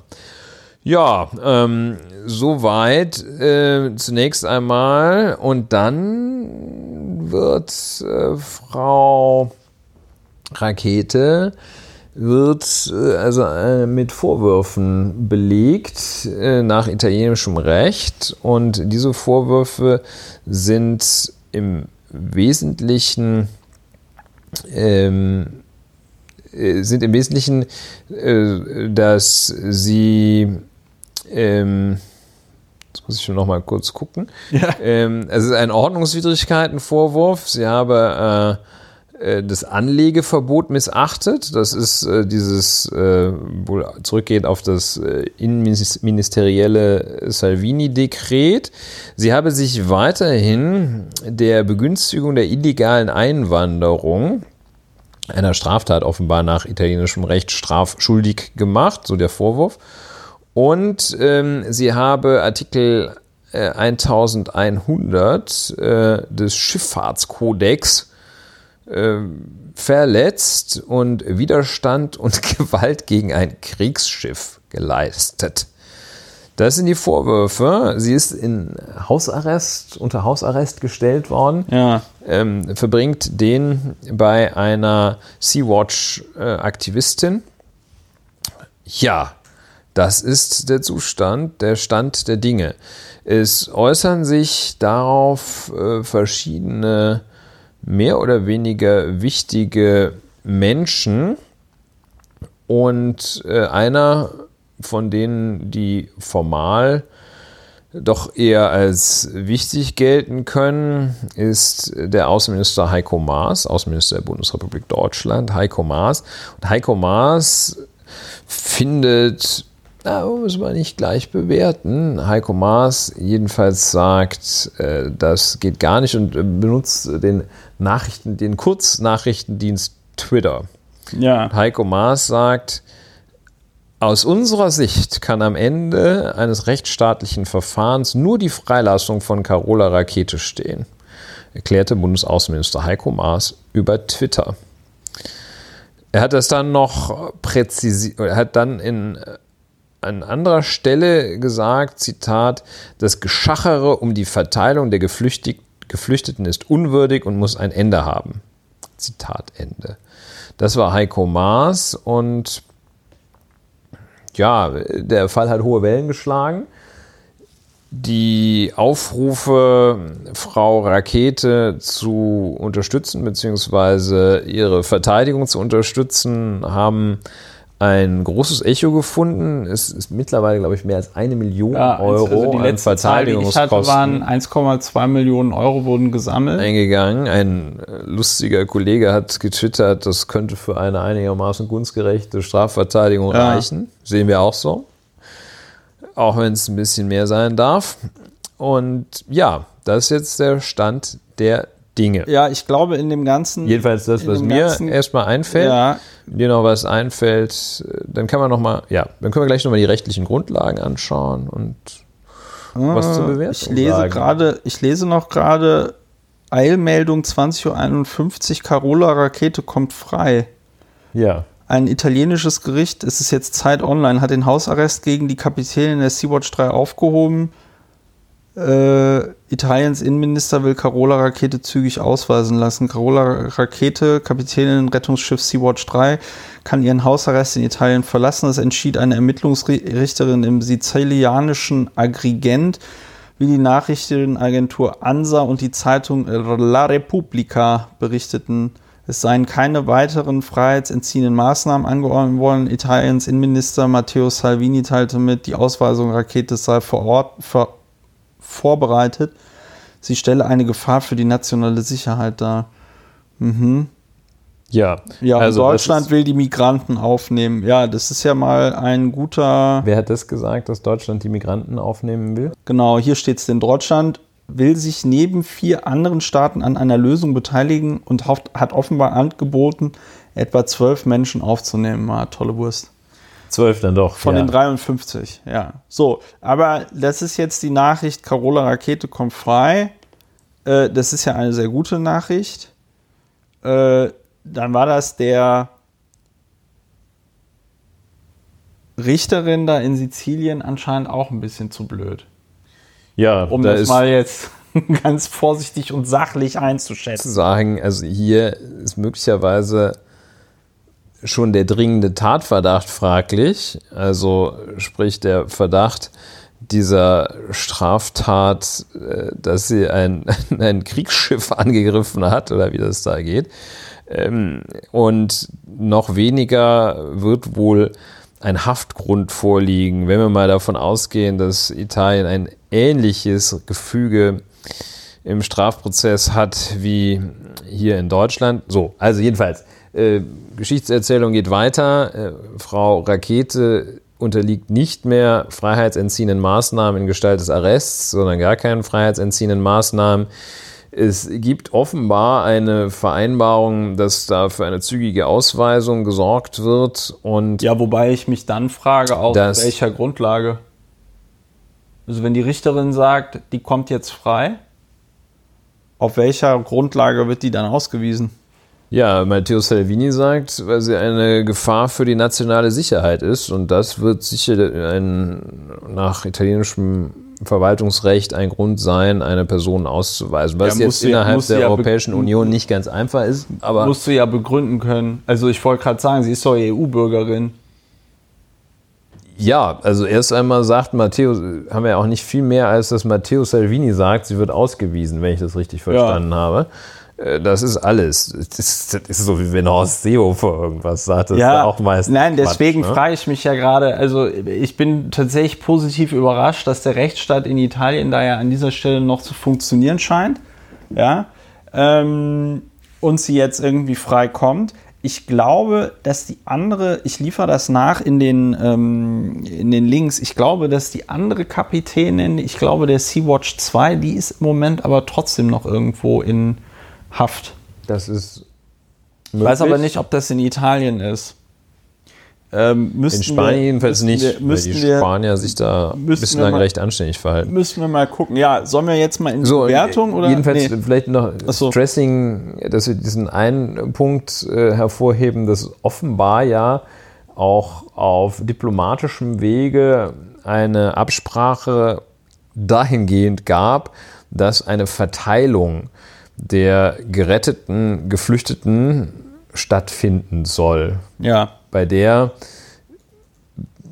schon gut zu wissen, dass die Bundesrepublik Deutschland jedenfalls meint, einige verkraften zu können. Ähm, es wäre vielleicht auch ein Aktus gewesen, dass man äh, doch vielleicht einfach dann sagt, komm, nehmen wir alle. Aber gut, das wäre ja schon Bewertung. Aber jedenfalls sollen diese Flüchtlinge, diese geflüchteten Geretteten Ja. nicht verbleiben in Lampedusa oder Italien, sondern in irgendeiner Weise verteilt werden, zwölf davon in die Bundesrepublik Deutschland. Ich habe jetzt hier noch einen anderen, ich habe jetzt hier noch einen anderen Artikel von Spiegel Online, der ist auch ganz instruktiv. Der erklärt nämlich hier, laut Nachrichtenagentur Reuters entschied das Gericht, die Kapitänin habe das Gesetz nicht gebrochen, als sie in den Hafen von Lampedusa einlief. Sie sei ihrer Pflicht gefolgt, Menschenleben zu retten. Ja.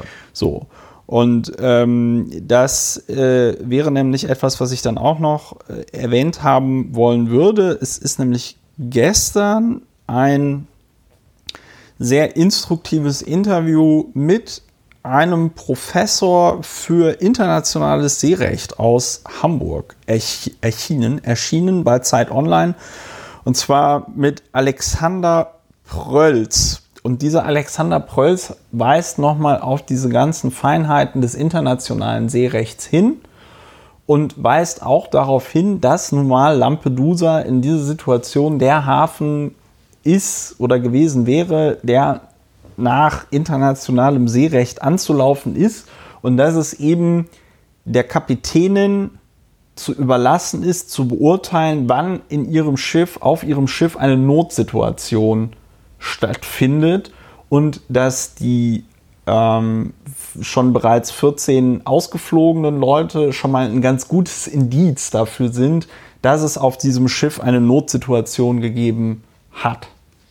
Ja, und die äh, Kapitänin Rakete hat dann bei ihrer in diesem Sinne angestellten Bewertung wohl auch gesagt, ein sehr überzeugendes Argument, hat gesagt, eine Notsituation ist ja nicht erst dann, eine Notsituation, ein Notstand, der so weit führt, äh, dass sie in den Hafen einfahren muss, ist ja nicht erst dann erreicht, wenn es wirklich allen Ja, schlecht geht.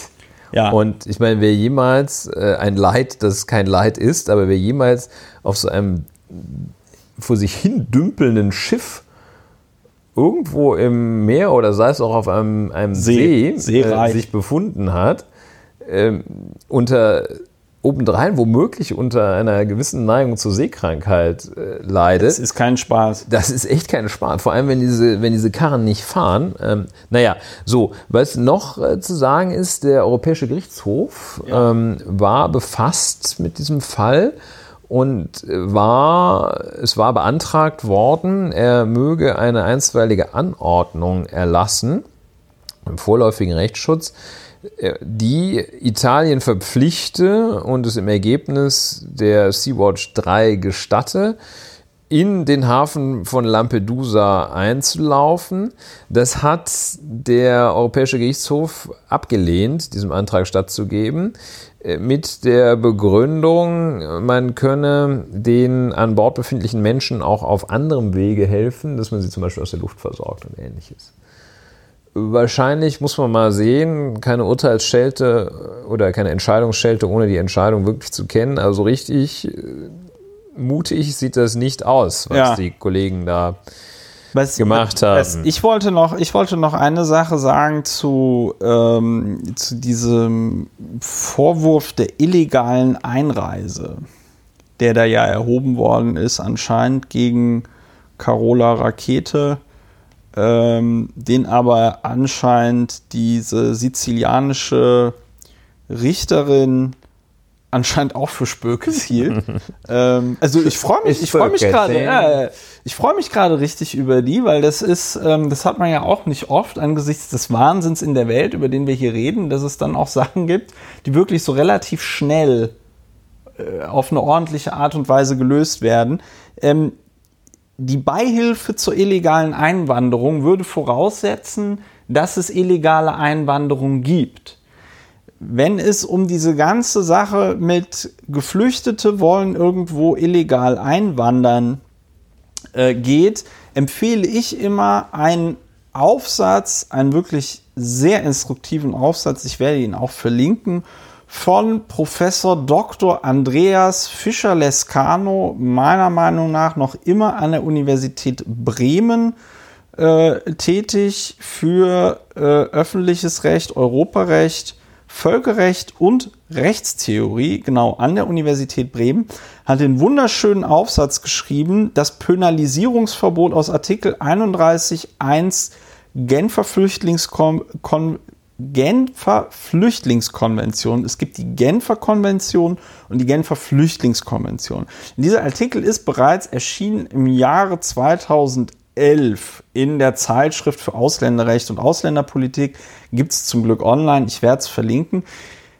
Andreas Fischer-Lescano, der also auch einen tollen, sehr merkbaren Namen hat, erklärt dort auf äh, ungefähr ja, auf neun Seiten in einer Sprache, die auch Nicht-Juristen und Juristinnen verstehen können, dass die Genfer Flüchtlingskonvention, die in Deutschland, aber auch Europa, dadurch, dass sie ratifiziert worden ist, hat sie den Rang, also in, in Deutschland zum Beispiel, ja. hat sie den Rang von Bundesrecht. Das ist nicht irgendetwas, was man mal so irgendwie heranziehen kann, sondern das ist ganz knallhart eine Rechtsvorschrift. So, und diese Genfer Flüchtlingskonvention besagt, wenn man sie dann auch ordentlich auslegt, wenn du in ein Land einreist, in der Absicht, in diesem Land Asyl zu beantragen, dann darfst du nicht dafür bestraft werden, wenn du möglicherweise ansonsten bei der Einreise irgendeine Straftat begangen hast. Also es gibt ja zum Beispiel Länder, da brauchst du, da ist es dann eine Straftat, wenn du ohne gültiges Visum einreist oder sonst irgendwas. Wenn du das aber tust, eben in der Absicht, Asyl zu beantragen, kann es keine Straftat sein. Das bedeutet Penalisierungsverbot, kann man sich merken. Penalisierungsverbot ist einfach ein kompliziertes Wort für Bestrafungsverbot. Bedeutet, du darfst eben nicht bestraft werden. Und von daher, Genfer Flüchtlingskonvention wird wahrscheinlich auch von Italien ratifiziert worden sein. Wenn Carola Rakete dort in Einklang mit internationalem Seerecht in einer Notsituation in Lampedusa anlegt und Geflüchtete in Lampedusa das Schiff verlassen in der Absicht, in Italien oder einem anderen europäischen Land, was dann natürlich nicht möglich ist, wegen Dublin, aber in Italien Asyl zu beantragen, dürfen sie dafür nicht bestraft werden. Und von daher ist das kompletter Quatsch, den dort Geflüchteten vorzuwerfen, sie seien illegal angereist, aber auch Carola Rakete vorzuwerfen, sie hätte irgendwie die illegale Einreise von irgendjemandem begünstigt. Ja, Artikel 31 Genfer Flüchtlingskonvention ähm, hilft in der Tat, wie so häufig, ein Blick in die Rechtsnormen äh, sehr hilfreich ist, um bestimmte Situationen einschätzen zu können. Ich teile die Erleichterung, dass es auch am südlichen Zipfel Europas Zipfel klingt zu blöd, also auf Sizilien in Agrigent Richter gibt, die ganz einfach, ja ganz einfach nicht, aber ganz schlicht das offenbar das Recht anwenden. Und das ist natürlich eine Mahnung auch, dass man sich immer vor Augen hält, wie wichtig ist ein klassischer Fall von Gewaltenteilung. Da geht ja. die Exekutive mit Salvini, dreht völlig frei und macht also wilde Sachen, rechtswidrige Sachen. Ja, ja, ja. Und der wird Einhalt geboten durch die Judikative, nämlich da Amtsrichterin in Agrigento. Ähm, und das ist ein Zustand, der sehr schön ist, der aber auch fragil ist weil der Salvini scheint so gewissenlos zu sein, scheint so von Motiven, von, von selbstherrlichen und äh, selbstsüchtigen Motiven getragen zu sein, getrieben zu sein, dass er solche ganz simplen Grundregeln außer aus dem Auge verliert und dass er sicher auch in der Lage ist, das Prinzip der Gewaltenteilung einfach zu überspringen.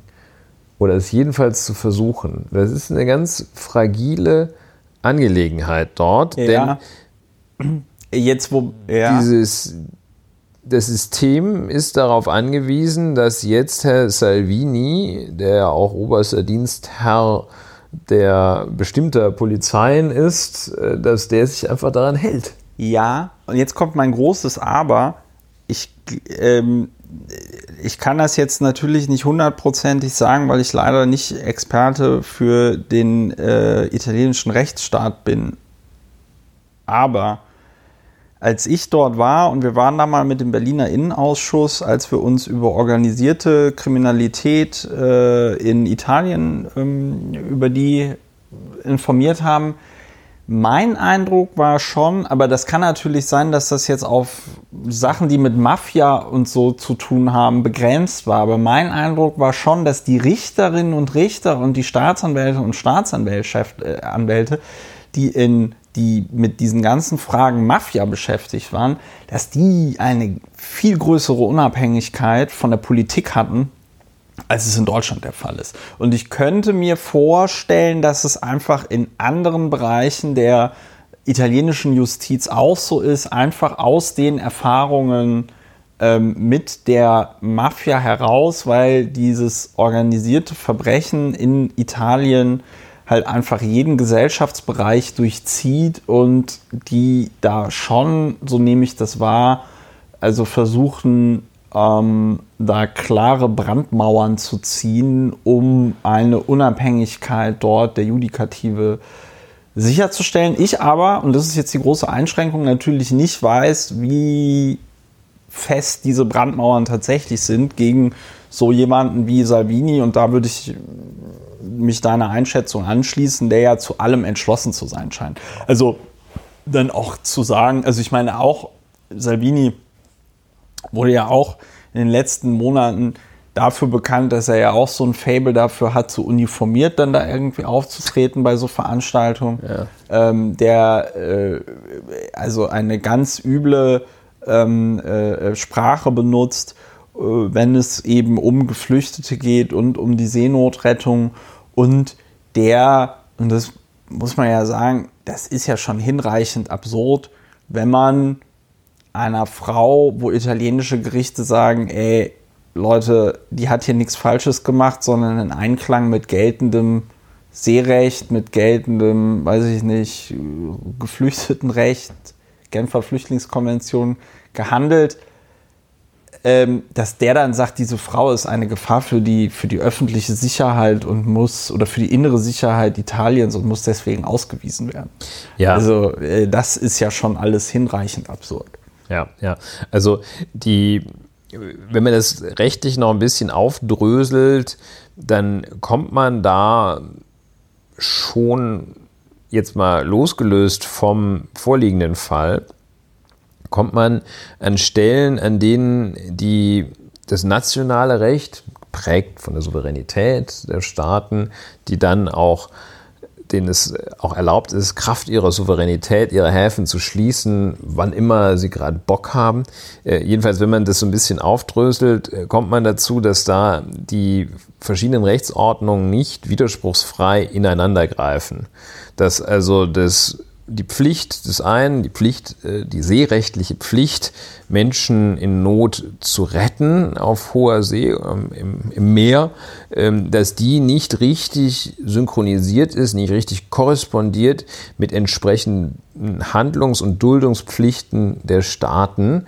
Das ist also vom und darüber hinaus dann auch nicht richtig korrespondiert mit den asylrechtlichen Regelungen, mit den migrationsrechtlichen Regelungen innerhalb der Europäischen Union in diesem Fall. Also in diesen diese verschiedenen Rechtssysteme, die verschiedenen Rechtsordnungen, also Europa, ja. ähm, Völkerrecht, nationales Recht greifen da nicht widerspruchsfrei ineinander.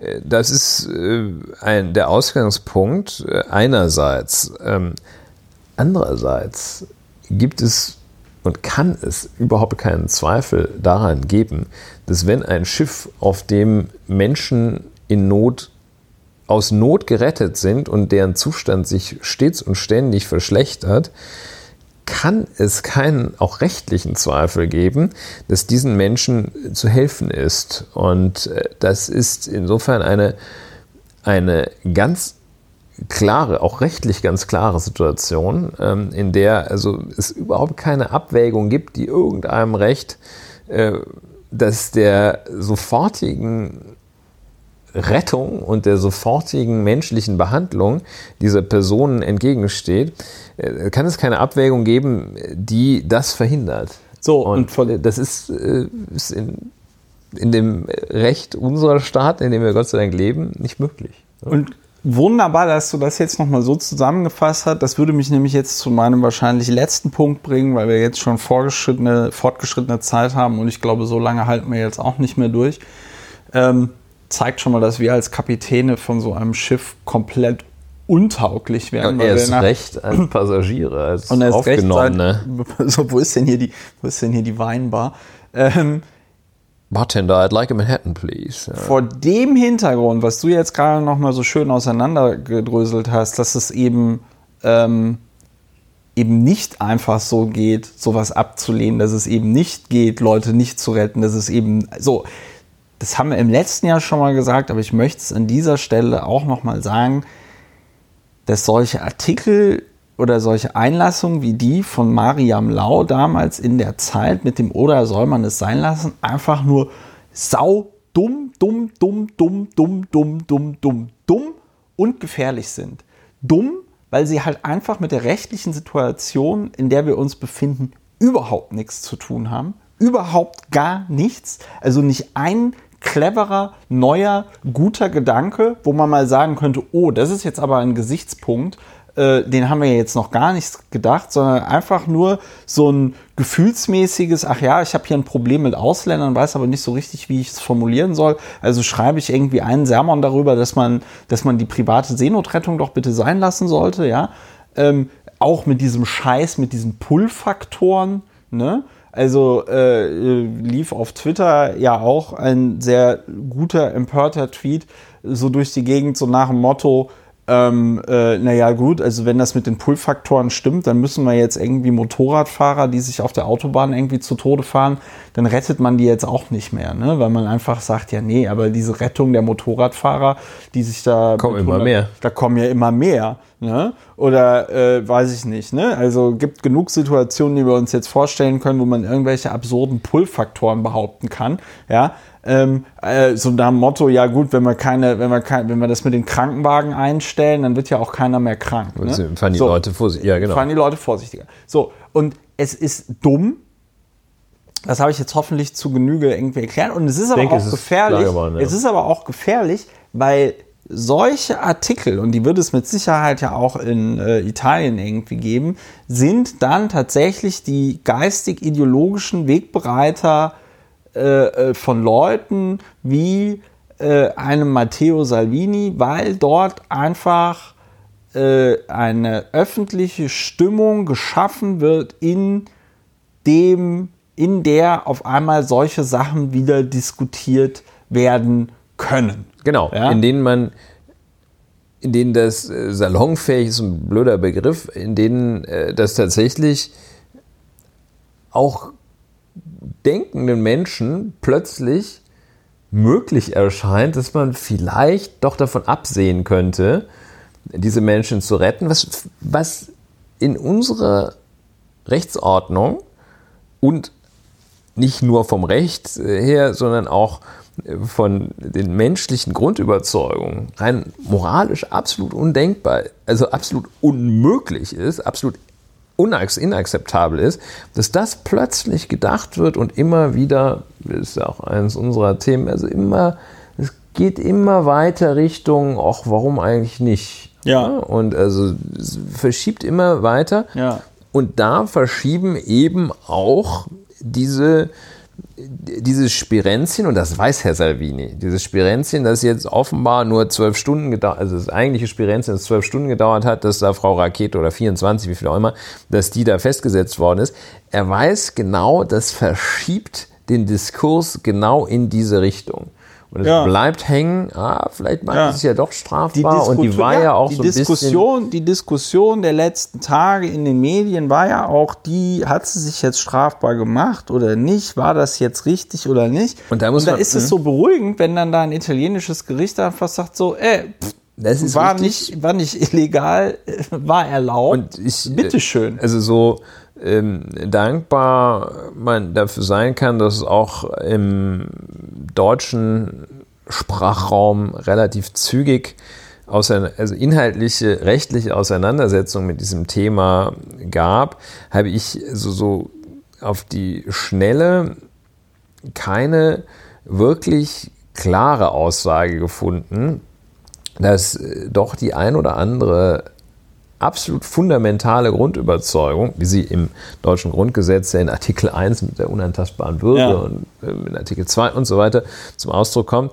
dass die in dieser Situation auch international äh, anerkannte völkerrechtliche etablierte äh, Menschenrechte, also in anderen Worten, es fehlt so etwas bei summarischer Durchschau, ähm, fehlt es etwas an Stimmen, die da eine auch rechtlich klare Position vertreten haben. Es waren relativ viele Stimmen zu finden, die so mit den Ja-Abers und so wie wir es vorhin auch, äh, ich es vorhin kurz angesprochen hatte, äh, mit diesen rechtlichen Konflikten, Friktionen zwischen den einzelnen rechtlichen Regimen, äh, National, Völkerrecht und Europarecht, äh, da ein bisschen rumgemacht haben, aber äh, die dann im Ergebnis nicht zu der klaren Feststellung gelangt sind, dass solchen Menschen zu helfen ist. Ja, und das sind halt die Spitzfindigkeiten. Das sind halt diese Spitzfindigkeiten, die da äh, äh, stattfinden, wenn das alles nur noch auf die nur noch auf der Ebene der Logistik verhandelt wird. Ja, so, die eben nämlich genau dieses soll man es sein lassen. In dem Moment, in dem du die Frage stellst, stellst du ja eben diese uneingeschränkten Menschenrechte in Frage. Und, ähm, mhm. und, und, und, und, dann ja. wird es auf einmal so dieses Ja, aber dann steht doch hier und da und ja, es ist, es ist äh, ein Kreuz und es ist unschön, aber ähm, we will see ja, wir werden sehen, wie sich das weiter da entwickelt an der Stelle. Ja, und vielleicht sollte Heiko Maas sich auch nochmal überlegen, ob er dann wirklich da einen raustwittern muss. Ähm, dass ja, Deutschland bekleckert sich da ja dass nicht er, gerade mit. Also Ruhm. schön einen raustwittern, das ist auch äh, eine leichte Übung. Und äh, dann auch noch zu sagen, das Geschachere um die Verteilung der Geflüchteten ist unwürdig und am Ende nach langen Verhandlungen zwölf zu nehmen. Also das ist nicht über jeden Zweifel erhaben. Wir, Heiko Maas und uns allen wird es sehr gut anstehen, nicht mit dem Zeigefinger auf Italien schon gar nicht zu zeigen. Auf Salvini kann man und muss man zeigen. Das ist, glaube ich, ein ganz schlimmer, ganz schlimmer Geselle. Ähm, aber äh, das ist jetzt, damit ist man noch nicht raus aus dem Rennen, wenn man äh, auf äh, Herrn Salvini und äh, Italien zeigt wenn man nach langem Hickhack äh, dann zwölf äh, dieser Menschen seinerseits aufnimmt und ähm, ohne dass es auch nur ansatzweise eine Rechtfertigung dafür sein kann und darf, äh, dass man Leute auf hoher See da ihrem Schicksal überlässt und nicht in den Hafen hineinfahren lässt, da muss doch von ähm, Außenminister insgesamt mehr kommen. Ähm, und da muss dann doch auch mehr äh, kommen, also, wie man diesen, weil es ist, in, äh, die Bildzeitung hatte gesagt, die soll doch nach Kiel fahren, die voll ja. Schwachmaten. Man muss natürlich sehen, wir sehen jetzt im Bewertungszahlen. In Deutschland, in Deutschland ähm, kommen Flüchtlinge nicht auf dem Seeweg an und äh, auch da muss man dem dem Italiener natürlich irgendwie muss man da ein bisschen unter die Arme greifen. Ja, also, es ist halt wie gesagt, einfach, ich möchte jeden, halt jeden, hin, jede, jeden Nexus vermeiden zwischen diesem Verhalten des Herrn Salvini Ähm, aber nur zu sagen, Salvini, also wie, wie Heiko Maas das sagt, jetzt geht so nicht. Äh, Ja, der Bundespräsident wird nicht geschachert und wir fanden das ganz schlimm. Nee, da muss man sich dann aber auch nochmal wirklich Ja, was also einfallen das lassen. ist halt echt, das ist halt echt ein Trauerspiel. Ich meine, es ist wahrscheinlich echt nicht äh, einfach mit den Leuten sich dann in irgendeiner Form an den Verhandlungstisch äh, zu setzen, aber ähm, was, was, ich so, was ich so im Großen und Ganzen so schlimm finde, ist, dass natürlich die Europäische Union, weißt du, wenn du dir jetzt die Volksrepublik China anguckst, ja, wie die gerade mit äh, den Uiguren umgeht oder so, ja, oder andere Länder anguckst, wie die mit jeweiligen Minderheiten umgeht. Da waren natürlich auch so internationale Entitäten wie die Europäische Union immer ganz wichtig, wenn die sagen konnten, ey, aber wie ihr hier mit euren Leuten da umgeht, das ist nicht so wichtig. Ähm, die Art und Weise, wie wir mit Geflüchteten umgehen, wie wir das hinnehmen, dass die im Mittelmeer ersaufen, ist natürlich die totale Munition für so Whataboutism, dass man dann halt irgendwie so sagt, so, ey, EU, ihr, ne? ihr lasst Ja. die doch da auch ersaufen und so.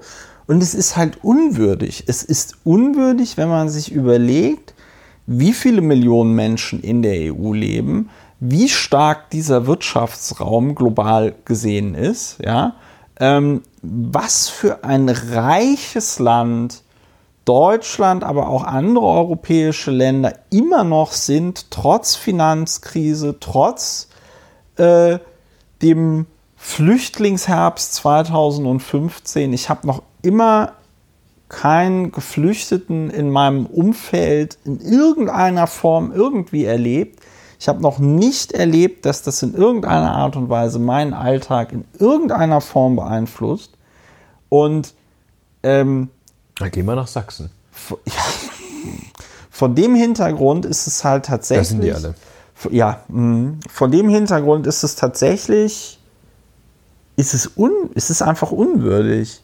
Es ist einfach unwürdig, aber genauso, und ich meine, hier lässt sich ja auch ein Muster erkennen, genauso wie man andere große Herausforderungen der Menschheit im Moment so vollkommen äh, ignoriert, wie zum Beispiel die Frage, was machen wir denn jetzt mit der Klimakatastrophe?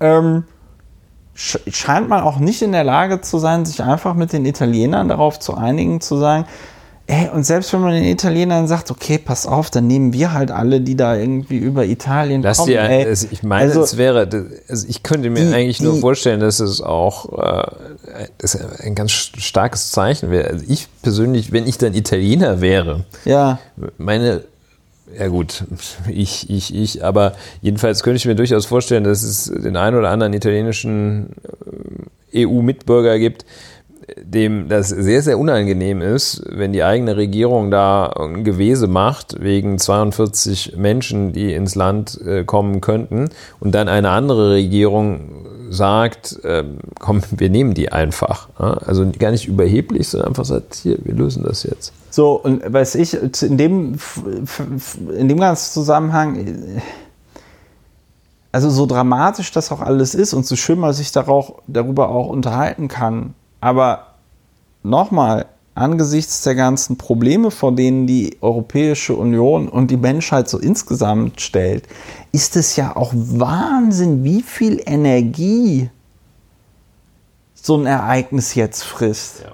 Also wenn man sich jetzt überlegt, ja meine, also das ist toll, dass die so eine Öffentlichkeit haben, weil diese Öffentlichkeit, die sie haben, hat natürlich auch dazu beigetragen, dass es jetzt so gelaufen ist, wie es gelaufen ist. Also ich sag mal, die äh, italienische Richterin wird mit Sicherheit auch zur Kenntnis genommen haben, dass das jetzt eine internationale Geschichte ist. Ja? Aber wenn man sich überlegt, dass man sich auch um andere Sachen kümmern könnte, ich musste mich halt nur gerade daran erinnern, wie wir in dem anderen Podcast hier mit der Hue Fam und der Özlem Topschuh auch darüber geredet haben, dass diese ganze Identitätspolitik und diese ganze Politik über Geflüchtete und so, dass das alles auch Eskapismus ist. Da hast du dann wieder irgendwie Remi Demi, da kann der Matteo Salvini dann wieder so tun, als würde er Politik machen. Ja. Äh, unser Bundesaußenminister äh, Außenminister kann so tun, als wäre er Bundesaußenminister. Ja. Und am Ende geht es halt irgendwie darum, wie, ein, wie, eine, Position. wie eine Staatengemeinschaft mit 500 Millionen Einwohnerinnen und Einwohnern 50 Leute aufnimmt. Darum geht es am Ende. Und das, ist, und das ist bitter und das ist ermüdend. Ja. Also wenn wir Apropos sonst, ermüdend. Apropos ermüdend, wir können nicht mehr.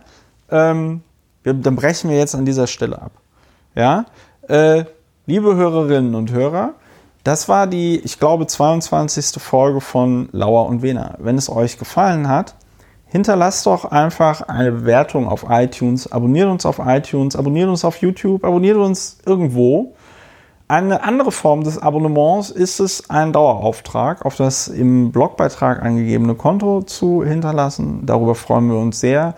Wenn euch das mit dem Dauerauftrag zu kompliziert ist, PayPal ist in meinen Augen genauso kompliziert, geht aber anscheinend schneller. Also schickt uns Cash Oder im Umschlag. Koffer. Genau. Und wenn Oder Koffer. oder, oder wenn ihr, wenn ihr ganz, ganz wilde Sachen machen wollt, Western Union geht auch. Wir nehmen jetzt Western Union in unser Portfolio auf. Schickt dir jede Woche mehr Western Union. Ich schick dir jede Woche Cash im Koffer. So, liebe Leute, ähm, es hat mich sehr gefreut, dass ihr bis hierhin zugehört habt. Und dann hören wir uns nächste Woche wieder, wenn es wieder heißt Lauer und Wena, Deutschlands bestem Podcast. Ja. Tschüss, guten Tschüss. Abend, gute Nacht, guten Morgen. Auf Wiederhören.